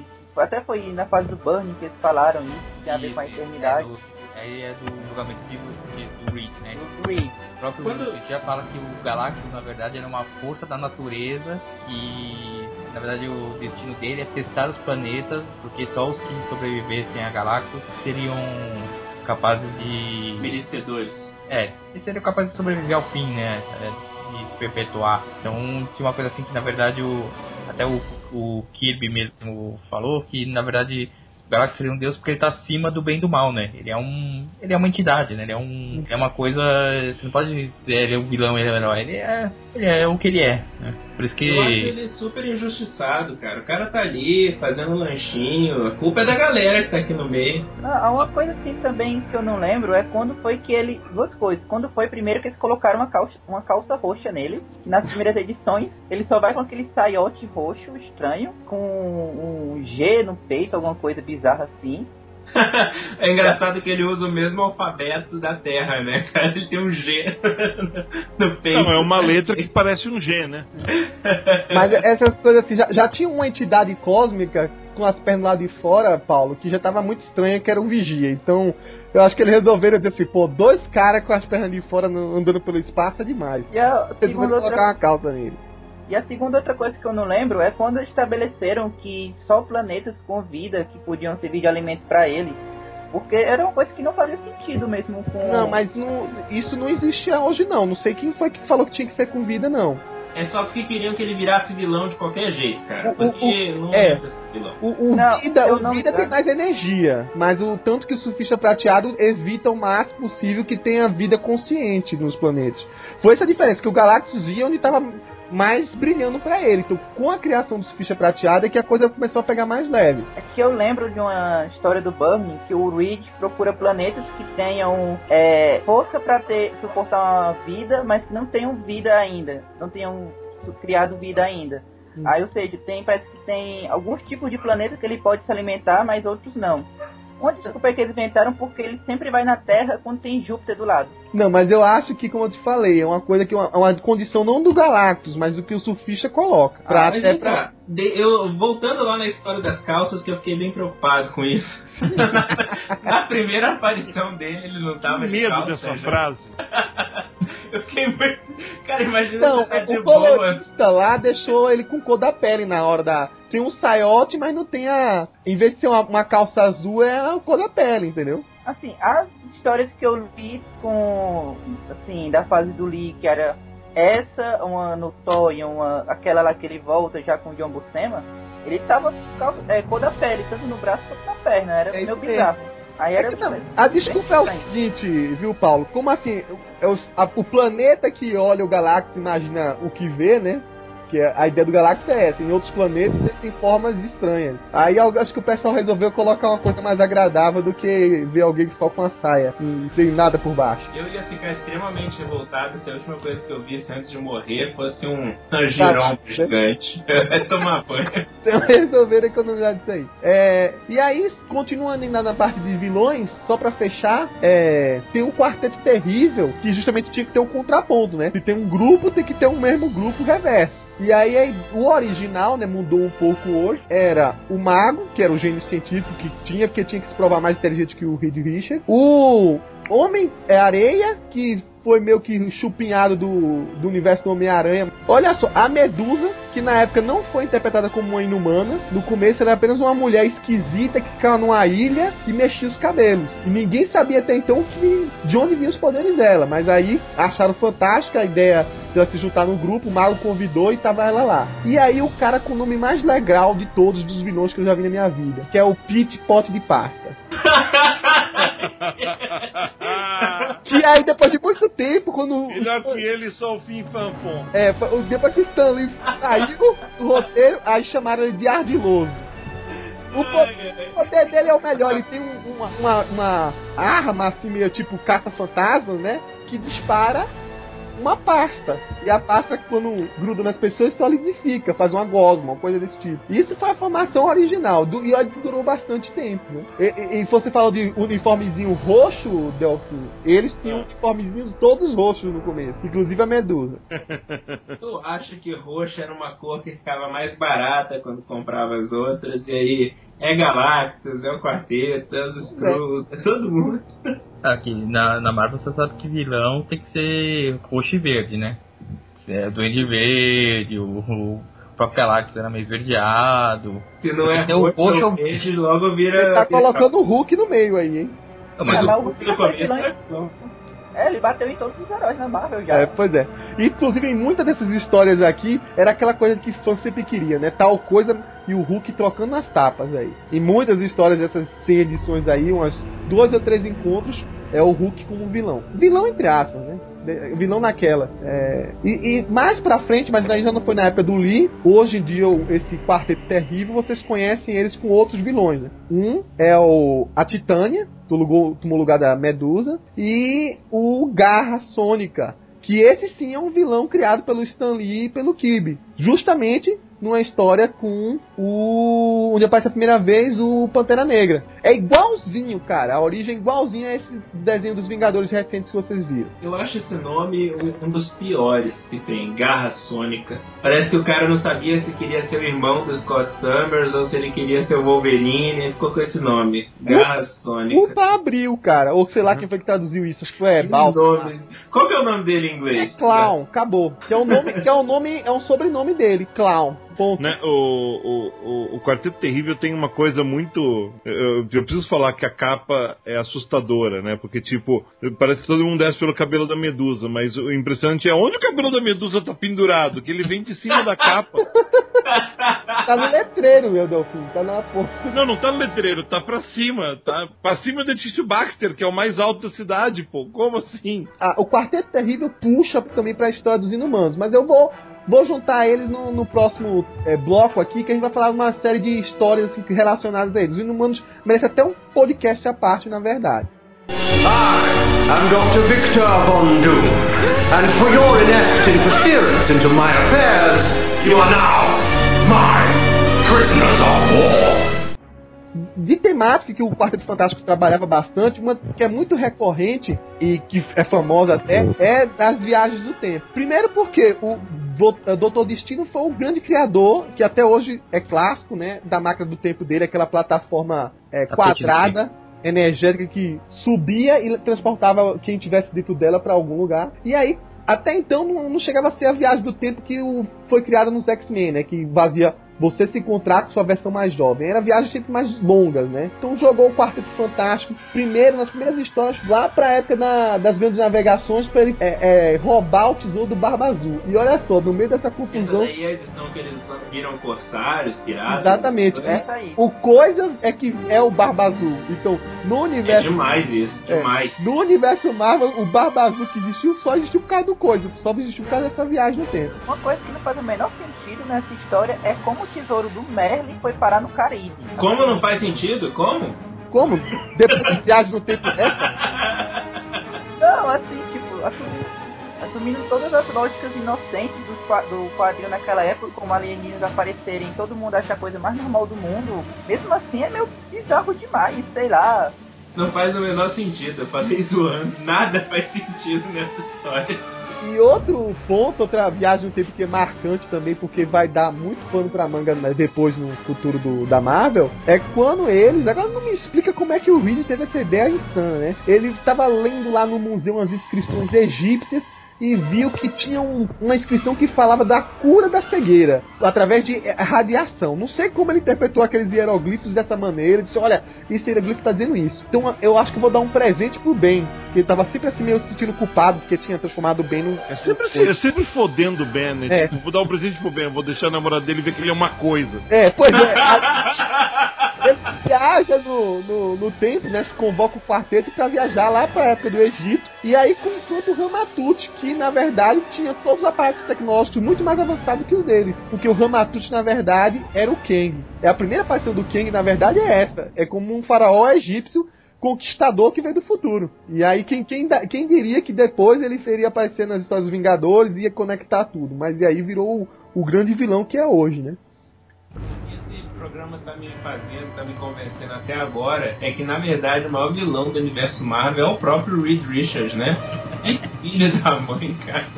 É, tem muitas das ideias estranhas vieram dele, até hoje, né? Na história do Hickman, é meio suspeito o que, que acontece.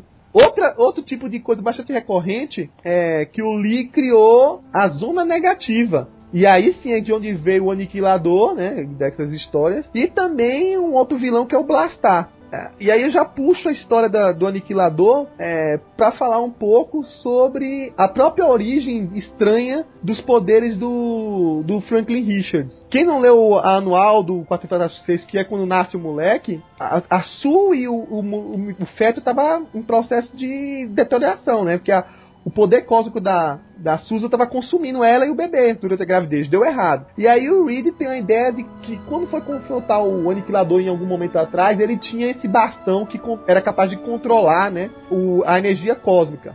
O poder cósmico. Só que pro Aniquilador ele tinha transformado esse bastão no modo dele rejuvenescer e ficar eternamente jovem. Era assim que ele vivia eternamente, era mais poderoso. Curiosamente, o Reed foi lá, acabou não pegando o bastão todo, mas pegou um pouco da energia desse bastão e usou ela pra curar, pra jogar lá durante a, a operação no- onde ia nascer o bebê. E aí salvou ela, salvou o Franklin. E muita gente acredita hoje que a ideia do Franklin não envelhecer é por conta disso. Porque não tem aquela, aquela lenda que o Franklin sempre tem 5, 6 anos de idade? Então, se- a- a- as teorias conspiratórias dizem que justamente uma coisa pensada, olha só, vai que o roteirista tá pensando tão longe aí. Que isso é porque ele foi banhado pela energia cósmica que deixava também o aniquilador eternamente jovem. É muito.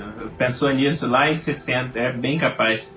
Olha, não sei, porque assim, teve muitas coisas depois relacionadas à viagem no tempo, inclusive que o Franklin já ficou velho e voltou umas três vezes nessa parada, né? E que dá a entender isso, assim, o, o- é claro que assim, é tudo teoria de fórum, discutida. Eu, inclusive, escrevi um artigo, vou até linkar no, no- nesse podcast, que mostra isso, que existe uma correlação meio maluca. O universo Marvel, até um tempo, até acho que 1970, ele envelhecia de acordo com os anos. Tanto que o Franklin, acho que já no, no final dos anos 70, por aí, já tinha um- uns 5, 6 anos. Agora que os heróis pararam de envelhecer, né? Estão envelhecendo é, a cada 7 anos, um ano que ele envelhece, olha lá. Mas existe essa ideia. Bom, deixa eu ver outro tipo de histórias que a gente vê. A gente já falou um pouco de, de Galactus aqui, mas não esqueceu de falar uma coisa. Claro que assim, a gente vai comentar sobre isso no podcast do Oreva, que vai falar sobre Galactus e os arautos do Galactus. Mas esqueceu de falar também que o surfista prateado apareceu nessa, né? Sim, sim. O surfista é, Na verdade, o surfista é o, é o que precede a aparição de Galactus, né, na, na história. Desde a primeira edição, o surfista já aparecia? Ele aparece primeiro que o Galactus. É, a- o Galactus, se eu não me engano, ele aparece no final da, do, do arco, da primeira edição do arco, e toda a história lá é o final da, da história dos Inumanos, e depois completa com a chegada do, do surfista, Isso, o, começa na edição 48, eu acho. é na 48. Eu li isso muito fora de ordem, eu lembro tudo errado. A- aqui no Brasil saiu completamente fora de ordem. Porque o surfista no começo ele não faz quase nada. Ele finaliza, ele vai no edifício Baxter, mega coincidência, finaliza pro Galactus, aí depois leva uma porrada do coisa e desmaia até come, é, quase o final da história. Eu, eu não, não li essa história direito, mas é, recentemente, mas no passado eu lembro o seguinte: a ideia do surfista ele aparecer como um mensageiro, né? The Message of the Apocalypse, uma coisa assim. Foi o, o Atu que ele tava tentando esconder a terra do, do, gala, do. Aí então, o, o Atu, primeiro ele coloca o fogo como se estivesse no céu, para que o surfista, quando fosse chegar na terra, achasse que a terra era uma estrela, alguma coisa assim. Não deu certo, é, as pessoas entraram em pânico, então ele tentou mudar para asteroides, para parecer que era, a terra ficasse escondida no campo de asteroides. Só que mesmo assim o surfista encontrou. E então é, o Tocha tentou deter ele, o surfista desviou e chegou no edifício Baxter, por que não?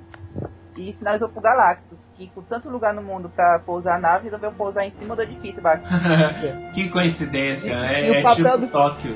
O papel do Vigia é ótimo, né? Ele se apresenta desde a primeira história como um cara que tá ali pra só olhar e não intervir. Aí a primeira coisa que ele faz é colocar. Ele- eles conhecem o Vigia a primeira vez quando eles vão pra Lua, né? Por sinal, no universo Marvel, o, homem, o primeiro homem que pisou na Lua foi o Reed Richard. É, com certeza. E o mais bizarro é que ainda tem uma cena dele comemorando quando o Neil, o Neil Armstrong chega na Lua. É, pois é, tem essas maluquices aí. E aí o, o Vigia tá lá, ele meio que impõe dos grupos, assim, fa- faz uma competição entre o grupo americano, que é o quarteto, e o, o, o grupo soviético, que é o do Fantasma Vermelho, e já se intromete. E outra, todas as vezes que aparece o Vigia, que era pra ele só ficar calado olhando, ele se intromete. Inclusive pra derrotar o Galactus. É ele que dá a dica do nulificador total pro Tosh buscar dentro da nave do Galactus, que tinha uma coleção de N coisas, inclusive esse objeto, que era capaz de destruí-lo, e, e acabar ajudando o quarteto. Eu acho que ele de alguma maneira falou assim, pô, se essa merda acabar agora, o que é que eu vou ficar vendo aqui, né? É a única coisa que me diverte. É, não Não se tem o TV a cabo, não se né? mete.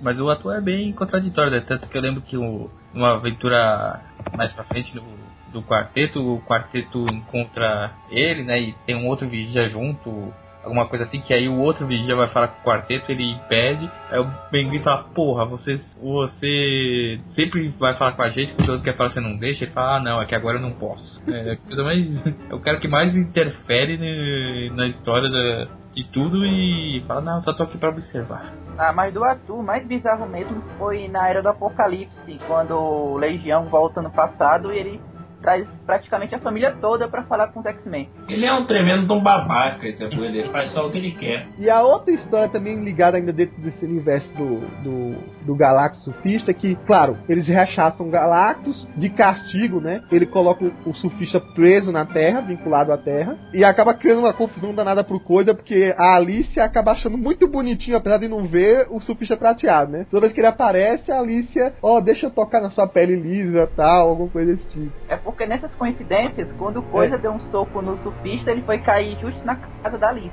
E aí, outra história também dentro desse, dessa, dessa coletânea é a que deu uma origem a um pedaço do segundo filme do Quarteto Fantástico, que é a, a hora que o destino decide roubar os poderes do surfista prateado e assim deter o poder cósmico. E aí virar um mega vilão. Então, isso é uma das maiores é, histórias sequenciadas do quarteto, que era raro naquela época. Foi, começou na 57, foi até 60, e que é parte da história que se baseou o filme, né? De, o Quarteto Fantástico e a sessão do surfista prateado.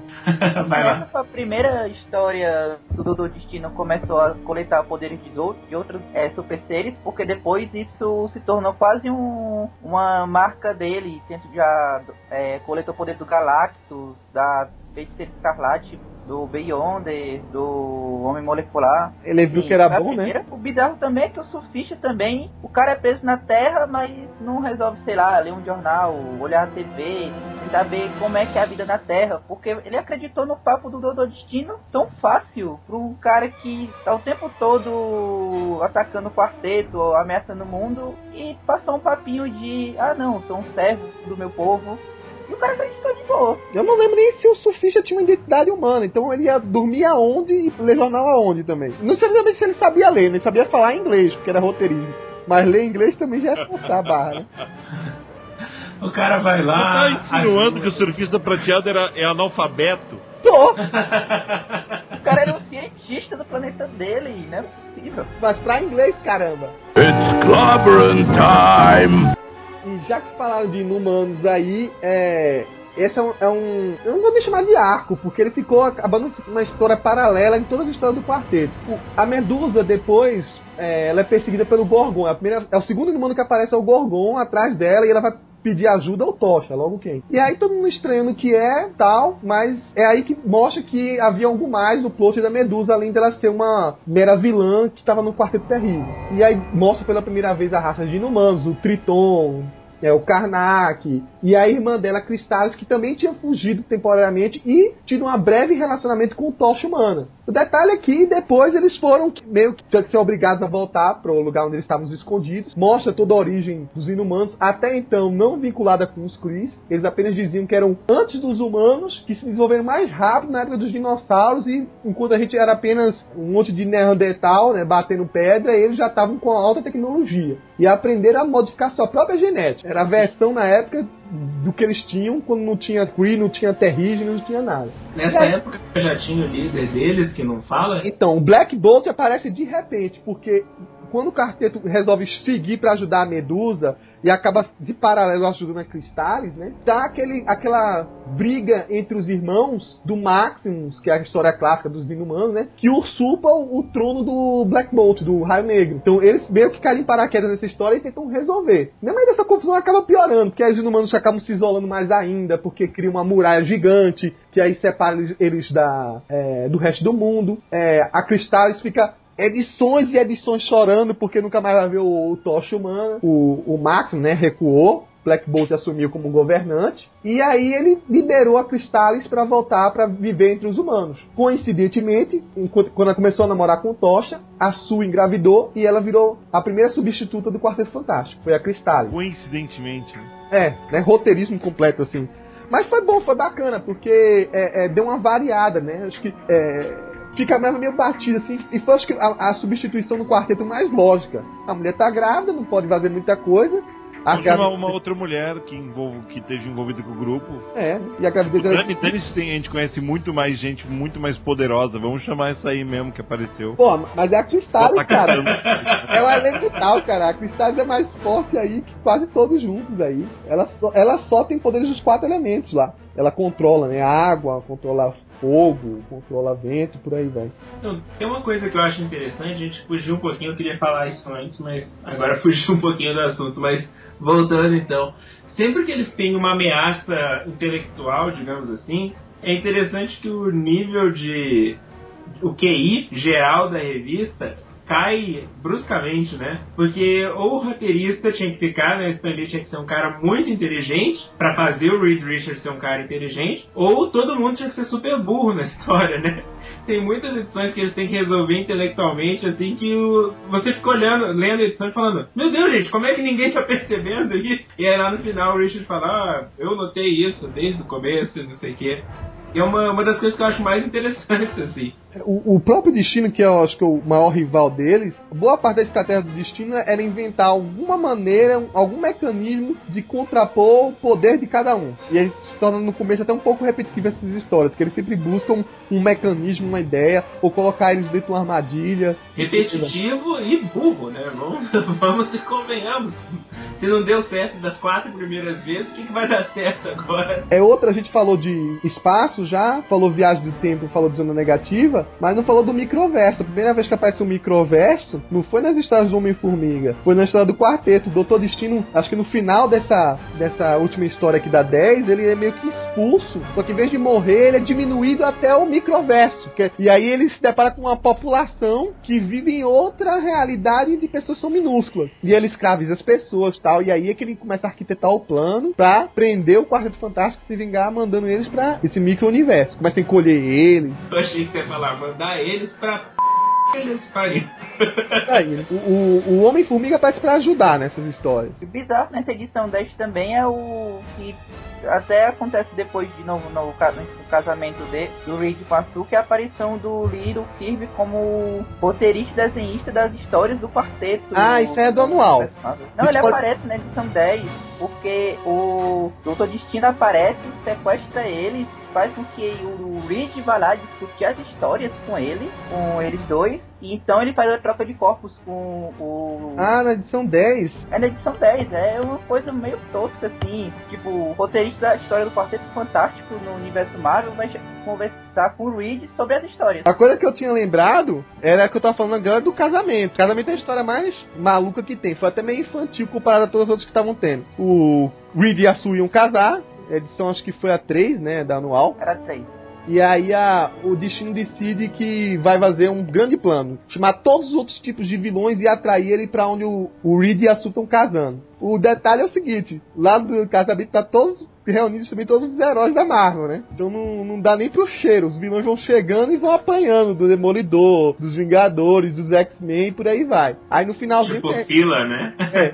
Faz uma fila e vem vindo. Aí no finalzinho tem a, a, a história da de aparecer o, o Lee e o Kirby, bem no finalzinho mesmo, só de costas, dá a entender que é eles, né? Tentando entrar e o, o porteiro não deixa, né? Trava o- os dois na entrada e eles ficam lá de fora se lamentando. Diz, é, então vamos voltar agora e voltar a escrever histórias. Por aí vai. Se eu não me engano, nas histórias do, do Lee e do Kirby, ele sempre aparece de costas ou com a sombra que não deixa aparecer o rosto deles. O John Byrne que gostava de botar a cara dele lá, fazer ele, ele acompanhar o julgamento do Reed Richards. É uma coisa meio, meio ego dos, dos desenhistas de tentar aparecendo, olha, tá vendo? Fui eu, tava aqui, né? Ah, Pô, coitado do Kirby, pelo menos de alguma maneira ele tá lá representado, né? Agora o bizarro é como o Reed derrota os vilões no final nesse, nesse casamento. Que o, o ator, que não pode interferir, aparece do nada. Aí chama o Reed, aí diz, Reed, escolha uma arma qualquer da minha, do, da minha casa. Aí o Reed escolhe uma arma e não posso mais interferir, tchau. Aí manda o Reed de volta. E era uma arma que fazia os, os vilões serem pegos, voltarem no tempo e esquecerem a memória. Pra, Bem, bem propício, né? é muito conveniente. Bom, falei em humanos, mas podia ter puxado a deixa pros Chris também agora. Os Chris é, não tinham relação até então com essa raça dos inumanos, mas eles aparecem aí também como uns ETs, é, é, mais um tipo de ET que, que o quarteto que confrontar, um- uma variação, vamos lá. Originalmente não eram azuis, nem o Ronan era, na história que ele aparece a primeira vez. O Ronan é acusador, não sei se você sabe quem é, aquele que aparece na Aniquilação, que é um Cribel grotescão que usa um martelo hiper poderoso. E aí, é, o que acontece? Nas primeiras histórias aparece só um Sentinela Kree, que tá lá pra investigar qual é o, o lance do planeta, quais são as grandes ameaças, se é um planeta fácil de conquistar ou não. Ele é destruído pelo Quarteto Fantástico, e aí porque o Quarteto Fantástico destruiu, eles têm que ser julgados pelo Ronan, porque destruiu uma máquina Kree. Aí começa a primeira confusão entre eles e os Krees. Mas essa é uma coisa breve, nem é um, a ponta do iceberg do que vem a ser os Krees mais pra frente, né? Que fica muito mais complexo depois das histórias. Uma coisa assim que eu tava percebendo também que um, uma trama bastante recorrente nas histórias do quarteto nessa fase é que praticamente a cada três edições o coisa volta a ser bem green, volta e vira coisa ou no final da história ou no final ou de uma hora pra outra. A transformação dele ainda tava, sei lá, se solidificando, alguma coisa É que assim. rola uma tortura, né, do, Do Reed, né? do Reed, né? Igual aquele mesmo, ele vazia uma porção às vezes que só dava 5 minutos pra ele. E, e coisa, mas pelo menos eu tô chegando lá. Era assim mesmo, aí o coisa, tá bom, vou esperar tal. Aí é, é- é- o lance é esse, né? Do, do desenvolvimento do caráter do Ben Green e da, da- do recalque que ele tem com o Reed. E isso é uma coisa que foi bem desenvolvida. Com o passar do tempo das histórias, em alguns momentos o, o Ben chega a ser até a passar de lado, apesar de ser manipulado é, por outros vilões, ele mostra que dentro do interior dele, ele é convencido de que o Reed é um, é um inimigo, que ele tem um recalque do Reed. Ele ataca e fala assim, é, você nunca me ajudou tal, e, e ataca. Tudo bem que é um, um pouco de manipulação mental, mas é baseada realmente num sentimento que ele já tinha. E tem uma história mais pra frente, já no final do, do run do Lee do Kirby, que remete não só a, a a uma história do Homem-Aranha, mas ela foi repercutida mais pra frente. Que é o, o Coisa Não Mais, né? O Thing No More. E logo depois na edição seguinte é This, é, Forever. Quer dizer, ele deixando de ser o coisa, desistindo, pra logo depois ele não, dele ele se aceitar. Uma coisa que, que veio já de uma história clássica do Homem-Aranha e vem sendo usada até hoje. Em Wolverine, recentemente, cara, o, o Jason Aaron usou isso. Ele colocou e criou o mesmo subtítulo: Wolverine Nunca Mais e Wolverine para sempre. Que é justamente pra trabalhar essa coisa de aceitação do personagem, ele deixar de lado o, o, o que angustia Mentira, ele. pra vida é revista. Pra vender, eu ia falar a mesma coisa. Sim, a ideia, né, ó, do- sempre é, né? Como diz o, o Isaac lá do Cogocast, é dinheiro no mão, na mão, calcinha no chão. It's clobbering time! Personagem que, que tornou-se clássico também do, do- das histórias da Marvel, que veio da origem do Quarteto Fantástico, que acho que a maioria de vocês adora, que é o Pantera Negra. Eu não gosto. É do ponto. Ai, caralho, ainda bem que o Morcelli não tá aqui. O Felipe Morcelli ia ser aquela coisa, né? Tipo, ia se juntar ao coro dos que são do contra. Não, eu só não, não, não acho ele tão. ma- Eu nunca entendi muito bem, pra falar a verdade, qual é a do, do Pantera Negro. Então, eu acho que ele só mandou muito bem quando ele casou com a Aurora. Ah, tem que- sério? Falei, mandou bem, mandou bem. Ah, entendi. Tá bom, porque eu- eu- foi a maior rejeição dos fãs, foi isso. Não, dos fãs, eu, eu, se fosse fã, eu também ia rejeitar. Falar, poxa, gosto tanto da Aurora. Tipo assim, uma personagem ficcional a menos pra eu comer. Exatamente. Eu não tô me recordando agora, mas é o seguinte: foi ele ou foi o Falcão o primeiro herói negro da Marvel? Que foi ele, né? Se eu não me engano, foi ele mesmo, porque o Falcão era ainda- é o início da década de 70, alguma coisa assim. É, então ele, ele então, leva, leva esse, esse cargo aí e assim, basicamente a história dele é ele na primeira história ele confronta o quarteto, ele faz o convite pro quarteto fantástico, só que quando eles chegam em Wakanda, ele faz tipo um ritual pra caçar cada membro em particular. Curiosamente quem salva eles é um cara que não é do quarteto, é um, um amigo do Tocha Humana que ele tinha acabado de conhecer quando ele foi pra a faculdade. O personagem era o Wyant Wingfoot, ou seja, pé de asa.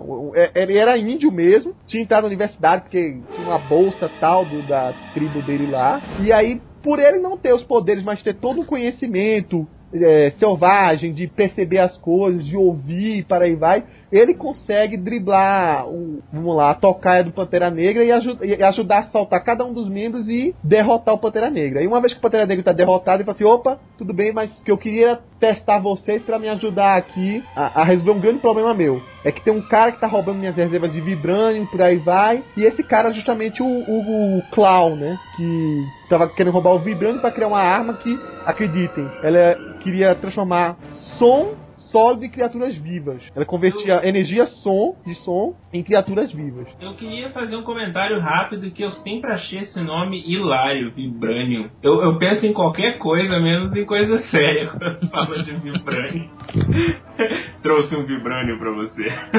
o cara dá até aquela risadinha sacana, tá? Meio que dá o debut aí pra seguir carreira como herói mesmo. Na verdade, o quarteto convence ele a, a não ser só um protetor de Awakana, né? Eles convencem ele que ele deve ser um, um herói pro mundo nessas histórias. Agora também o Pantera Negra é o cara que é dos heróis da Marvel, eu acho que ele é o que tem mais azar no cinema, porque desde a época do Blade, ele é cotado pra ter um filme ou participar de algum de algum filme de outros personagens e até agora nada. É porque eles preferem transformar o Nick Fury num negão, assim, daí.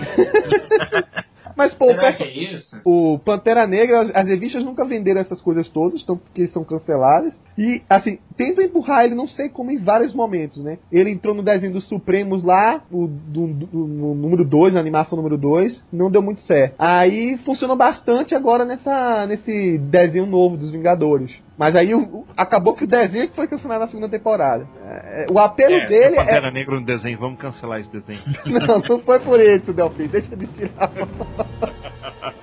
Mas o apelo dele era pra ser muito forte, assim, porque querendo ou não, é um personagem que tem uma história pela por ser um dos primeiros negros a, a chegar na, no status de herói e por aí vai, mas nunca conseguiu vingar as revistas. Na verdade, até o Luke Cage tem mais fama que ele. Como, me explica como é que um Vingador não consegue vingar? Por isso, por isso que ele É. saiu do grupo, né, Delfim? O nome É, mas eu- que ser A Vingador. É, mas eu- eu tenho uma teoria por que, que o Pantera Negra não, não deu certo. Porque na verdade o personagem em si, o conceito dele é completamente fora do padrão americano, né? Porque ele é o quê? Ele é um rei de um, de um país na África. Então ele. Então, Ele é quase, ele é quase o fantasma do Lee Falk, mas ele é negro. É, por aí. Então, quer dizer, o.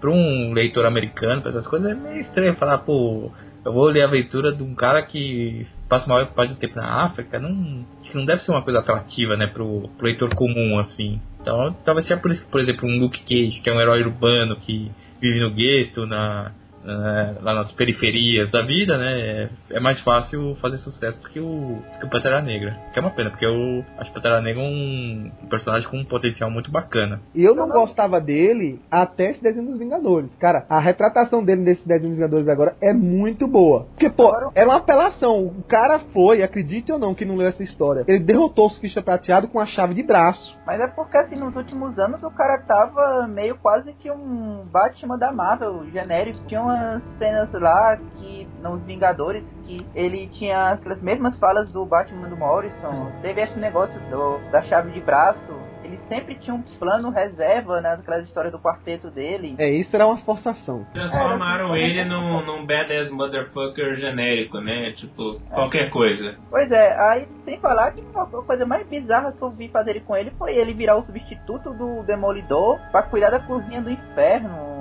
O que que é isso, né? Não faz o menor sentido. Pois é, acho Vamos que pra quê, né?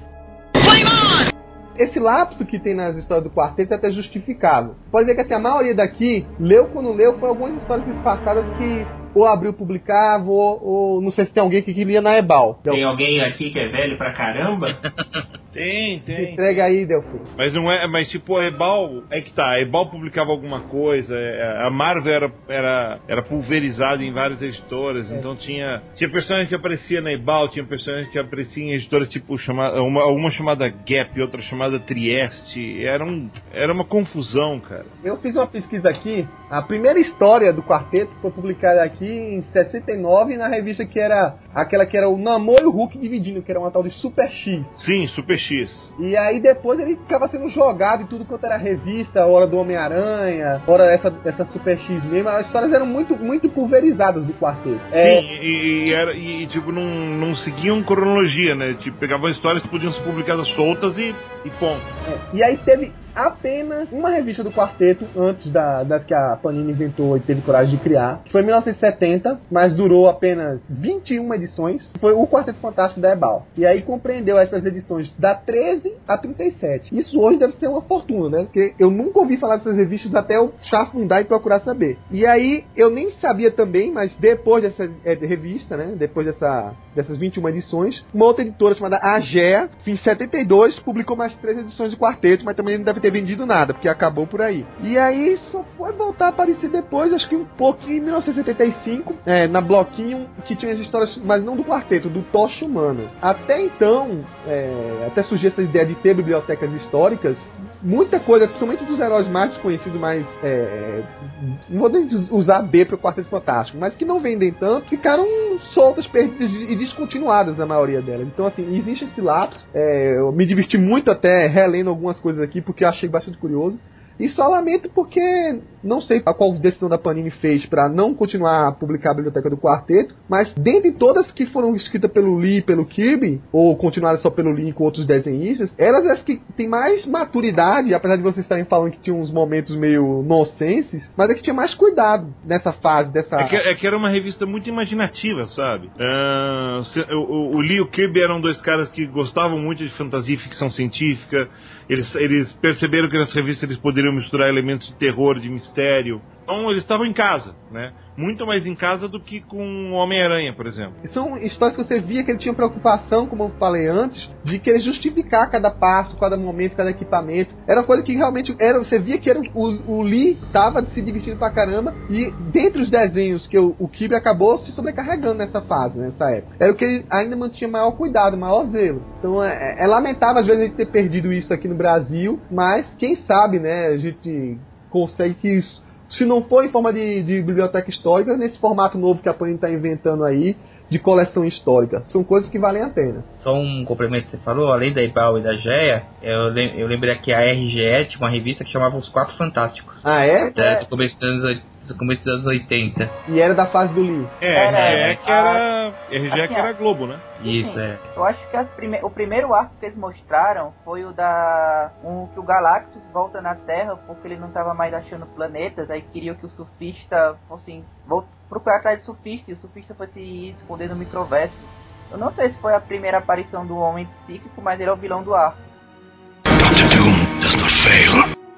Então tá, vamos passar agora para terminar o programa para vocês darem uma geral aí do que, é que vocês acharam dessa fase, né? Eu sei que pouca, é, pouca gente aqui conseguia ler tudo, não dava para ler, tinha que realmente recorrer a outras vias para ter uma ideia da sequência. Eu acho que a gente falou um pouco aqui sobre uma das fases mais. um- uma das revistas mais imaginativas do quadrinho de herói americano, sabe? Por mais que tenha surgido num jogo de golfe, ah, estilo bigodagem, sabe? Tipo, vamos copiar é legal. Ah, a grande verdade é que é, é o quadrinho que deu origem ah, a, a Marvel, né? Apesar do nomezinho Marvel só aparecer no número 14 do, do Quarteto Fantástico, o que foi feito na prime na- no primeiro ano de Quarteto, né, até a edição número 12, é, lá tem ideias que permeiam quarteto até hoje, sabe? Tipo, não, é, não são coisas, por exemplo, que você pode falar de gente como Super-Homem, como Batman, sabe? Que geralmente o primeiro ano de uma, de uma publicação você está solidificando o, o terreno, sabe? Você está pisando em ovos, sabe? Depois é, a tendência é você abandonar essas coisas, sabe? No, no caso do quarteto, não. No caso do quarteto, é, tudo praticamente foi, foi mantido e ou utilizado e ou revisto, sabe? Sempre, tava, sempre teve por ali, permeando toda, toda a história. E isso mostra o potencial criativo enorme, sabe? Que não dá para ser ignorado do Stan Lee e do Jack Kirby. É, muita gente vai falar, ah, é muito mais o Jack Kirby do que o Stan Lee. Mas nesse caso, eu acho que houve um, um trabalho conjunto mesmo, né? Depois, é, pode ter começado a ficar bem mais chutado pro lado do Lee porque ele estava escrevendo todas as revistas, né? óbvio, né? E o Kirby não estava desenhando todas porque ele não é, ele pode ser o rei, mas ele não é três reis, né? Então, é, enfim, sem querer citar aquele filme horrível, né? Acabei fazendo isso. É, fez. Mas enfim, eu acho que o Quarteto é um dos quadrinhos mais importantes de, de herói. E essa fase, pra mim, é, é a fase mais importante do, do, do Quarteto Fantástico, incluindo os absurdos, né? Porque, tipo, é, os- eles tiveram. Os absurdos mostram que o Lee e o Kirby tiveram liberdade total pra criar o que quisessem, né? Que vai que desse certo, né? Eles estavam definindo caminhos, estavam criando uma rota nova para os quadrinhos. para sair daquele esquemão DC que era meio chulé, né? Tipo, tinha um ou outro grupo, eh, grupo de, de, de destemidos eh, aventureiros da, da, da DC que, que ficavam, saíam um pouco fora das regras, né? Mas a DC era aquela coisa, meio, meio gibi de guerra, gibi de terror e, e os heróis que a gente não pode meter a mão porque eles são os caras que começaram vendendo um milhão tal. E eles eram franco-atiradores. E daí eles puseram testar o que quiseram e o leitor correspondeu. Falou assim, porra, isso é novo. E daí o resto é história, cara. Daí eh, uma editora inteira apareceu a partir daí. Acho que é fudido isso. Acho que é, é, é raro a gente ter momentos históricos do- dos quadrinhos, né? Tipo, a criação do Super-Homem, a criação do Quarteto, a criação do Spawn, por menos que você goste do Spawn. É isso mesmo. Ele foi o Ah. marco também. É, tipo, são, são marcos que você tem que respeitar nos quadrinhos, cara. E, tipo, é por isso que o Stan Lee é o Stan Lee e o Jack Kirby é o, foi o Jack Kirby. E nos nossos corações é até hoje. É isso. Nossa, lindo. É, pô, é, de- depois do que o Delfim falou, cara, Não, acho que só tem a dizer que uma coisa bacana é que o quarteto, claro, como todo supergrupo que tem uma cronologia imensa, já já tá já passaram dos 50 anos de publicação, teve muita fase boa, teve muita fase ruim, teve muita mudança, mas acho que uma coisa bacana é que o conceito do quarteto praticamente se manteve por todo por toda a história deles, né? Que é o que? São uma família, né? Eu acho que diferentemente da, da Liga dos Vingadores, que a ideia são, são os supergrupos é, top de linha, né? Mesmo que em alguns momentos das, das histórias não eram os melhores heróis, mas em tese eram os grupos top de linha, e o quarteto é um grupo particular porque é isso, porque é uma família. E isso, a ideia de, do Lee do Kirby foi mantida até hoje. Então acho que é, na verdade é uma homenagem, né? Talvez, talvez não consciente, justamente é isso, né? A questão de você ter uma família com quem você sabe que você pode contar, mesmo que amanhã você vá sair do Quarteto Fantástico. Sim, o que eu achei mais interessante mesmo foi essa definição mesmo dos conceitos do, do quarteto. As histórias, por mais que elas sejam inocentes, você dá para perceber que os conceitos estão lá. Até hoje eles permanecem iguais. Sempre vem um autor novo que pode atualizar para o nosso tempo, mas sempre se manteve assim, uma história dos mesmos estilos. Assim, os vilões, os heróis, a, a própria dinâmica da família também nunca mudou. E, da, e mesmo assim, comparando com as histórias do, é, da década de 60 do Lee do Kirby que eu cheguei a ler, eu acho que chegou a ser um dos melhores mesmo da, da deles, dessa fase, comparado com a do Homem-Aranha, provavelmente. Porque eles realmente a cada edição tinham que criar conceitos novos, vilões novos, estavam começando a criar um universo, como o Delfim chegou a dizer, basicamente. Na verdade, depois do Homem-Aranha é os que tem os maior variedade de vilões que prestam o quarteto, né? E que não prestam, né? É, também, mas aí o Homem-Aranha também Tem tudo. Mas aquele negócio, não existe vilão ruim, existe vilão mal escrito. Olha, olha que depois de pizza e pote de pasta, cara, eu, eu vou pensar... Tá difícil, né? É, eu, eu não vou conseguir falar nada melhor do que vocês disseram, foi muito bem colocado pelo Delfim. Eu, eu sou muito mais fã do Jack Kirby do que eu jamais fui do, do Stan Lee. Eu acho, inclusive, que é uma pena que tanta gente saiba quem que é o nosso velho Stan e pouca gente, pouca gente mesmo saiba quem é o, o Kirby. Eu vejo Ali- amigos aliás, meus. só interrompendo, eu teorizo que tipo o Jack Kirby só é, é, conhecido e reconhecido como o criador do quarteto porque as revistas do começo eram não se sabia que ia, ser, ia se criar um monstro chamado Marvel, né? É, então eles assinavam as, as revistas, sabe? Os créditos estavam lá estavam lá porque eles enfiaram, sabe? Tava lá assinado Stan Lee and Jack Kirby. Então se não fosse isso, se fosse eh, o convencional, talvez hoje a gente não soubesse que o Jack Kirby é o desenhista. A gente não. Nós saberíamos, mas o grande público não. Não né? faria nem ideia, né? Exatamente. É interessante você falar isso mesmo, Delfim, porque eu vejo que tem, até hoje, eu digo sério, até hoje, muitos nerds, fãs de quadrinho, acham que o Stan Lee tá lá desenhando e escrevendo, sério mesmo, desenhando e escrevendo todas as histórias publicadas da Marvel. Se tá escrito a assinatura Stan Lee apresenta, pronto, foi o Stan que desenhou isso aqui. Eu conversei É. com um amigo meu recentemente, ele falou, mas Lee é tipo o Maurício de desenha? Souza, né? É, pois é, é o... Stan Lee não desenha? Eu falei, que isso, cara? Ele escrevia e olha lá. Então, assim, obviamente, se eu falar que ele era um mau escritor ou qualquer coisa do tipo, eu vou estar falando uma besteira enorme aqui. Então, temos muito respeito pelo velho Stan, apesar de achar que ele, né, não foi tão criador do quarteto quanto o Kirby foi. Mas o Quarteto Fantástico é uma das equipes que. Acho que foi o Paulo que falou, né, Paulo? Que é, influ- tem essa parada bacana de ser uma família e discutirem dentro e fora. E, e, poxa, sem dúvida é essencial para um leitor de quadrinhos. Goste você de comics ou não, é um material que você precisa conhecer. Se você se diz um fã de quadrinhos. Bom, então, pra encerrar o programa aqui, eu não vou falar mais do quarteto, assim, porque vocês já falaram tudo aí, mas eu vou falar da- mais uma vez do que está acontecendo entre os podcasts da gente, né? E assim, é uma iniciativa que eu acho que não ocorreu em momento nenhum entre podcasts, assim, pelo menos nessa magnitude. Fico até é, meio extasiado porque envolveu o tema Marvel eu pude me incluir de alguma maneira, né? Mas assim, a, a ideia foi muito bacana e vocês vão ter todos os podcasts nesse mesmo link aqui para acompanhar. A gente vai colocar numa ordemzinha de que vai sair. Tal Mutação em Debate também, que é um outro podcast que a gente tem aqui no site, que é coordenado pelo Leonardo Bento. Já gravou só sobre o X-Men. Então, assim, é uma coisa recheada para você pegar toda essa base que é bastante rica, não só do Quarteto Fantástico, e do universo Marvel em seu começo, porque as histórias se interligavam bastante. Logo nas primeiras histórias você via o Quarteto Fantástico na história do Homem-Aranha, o X-Men e por aí vai. Então tinha essa ligação.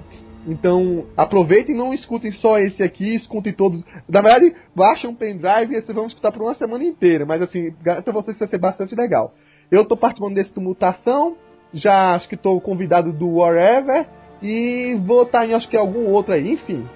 Mas vale a pena assistir todos eles. Popular demais esse cara. Pois é, eu acho que eu, Da, da minha parte, eu convido todos os Marvetes a, a ouvir o, o valoroso Comic Pod que vai ser feito sobre é, o, o que aconteceria se o universo DC tivesse sido criado pelo Stan Lee, né?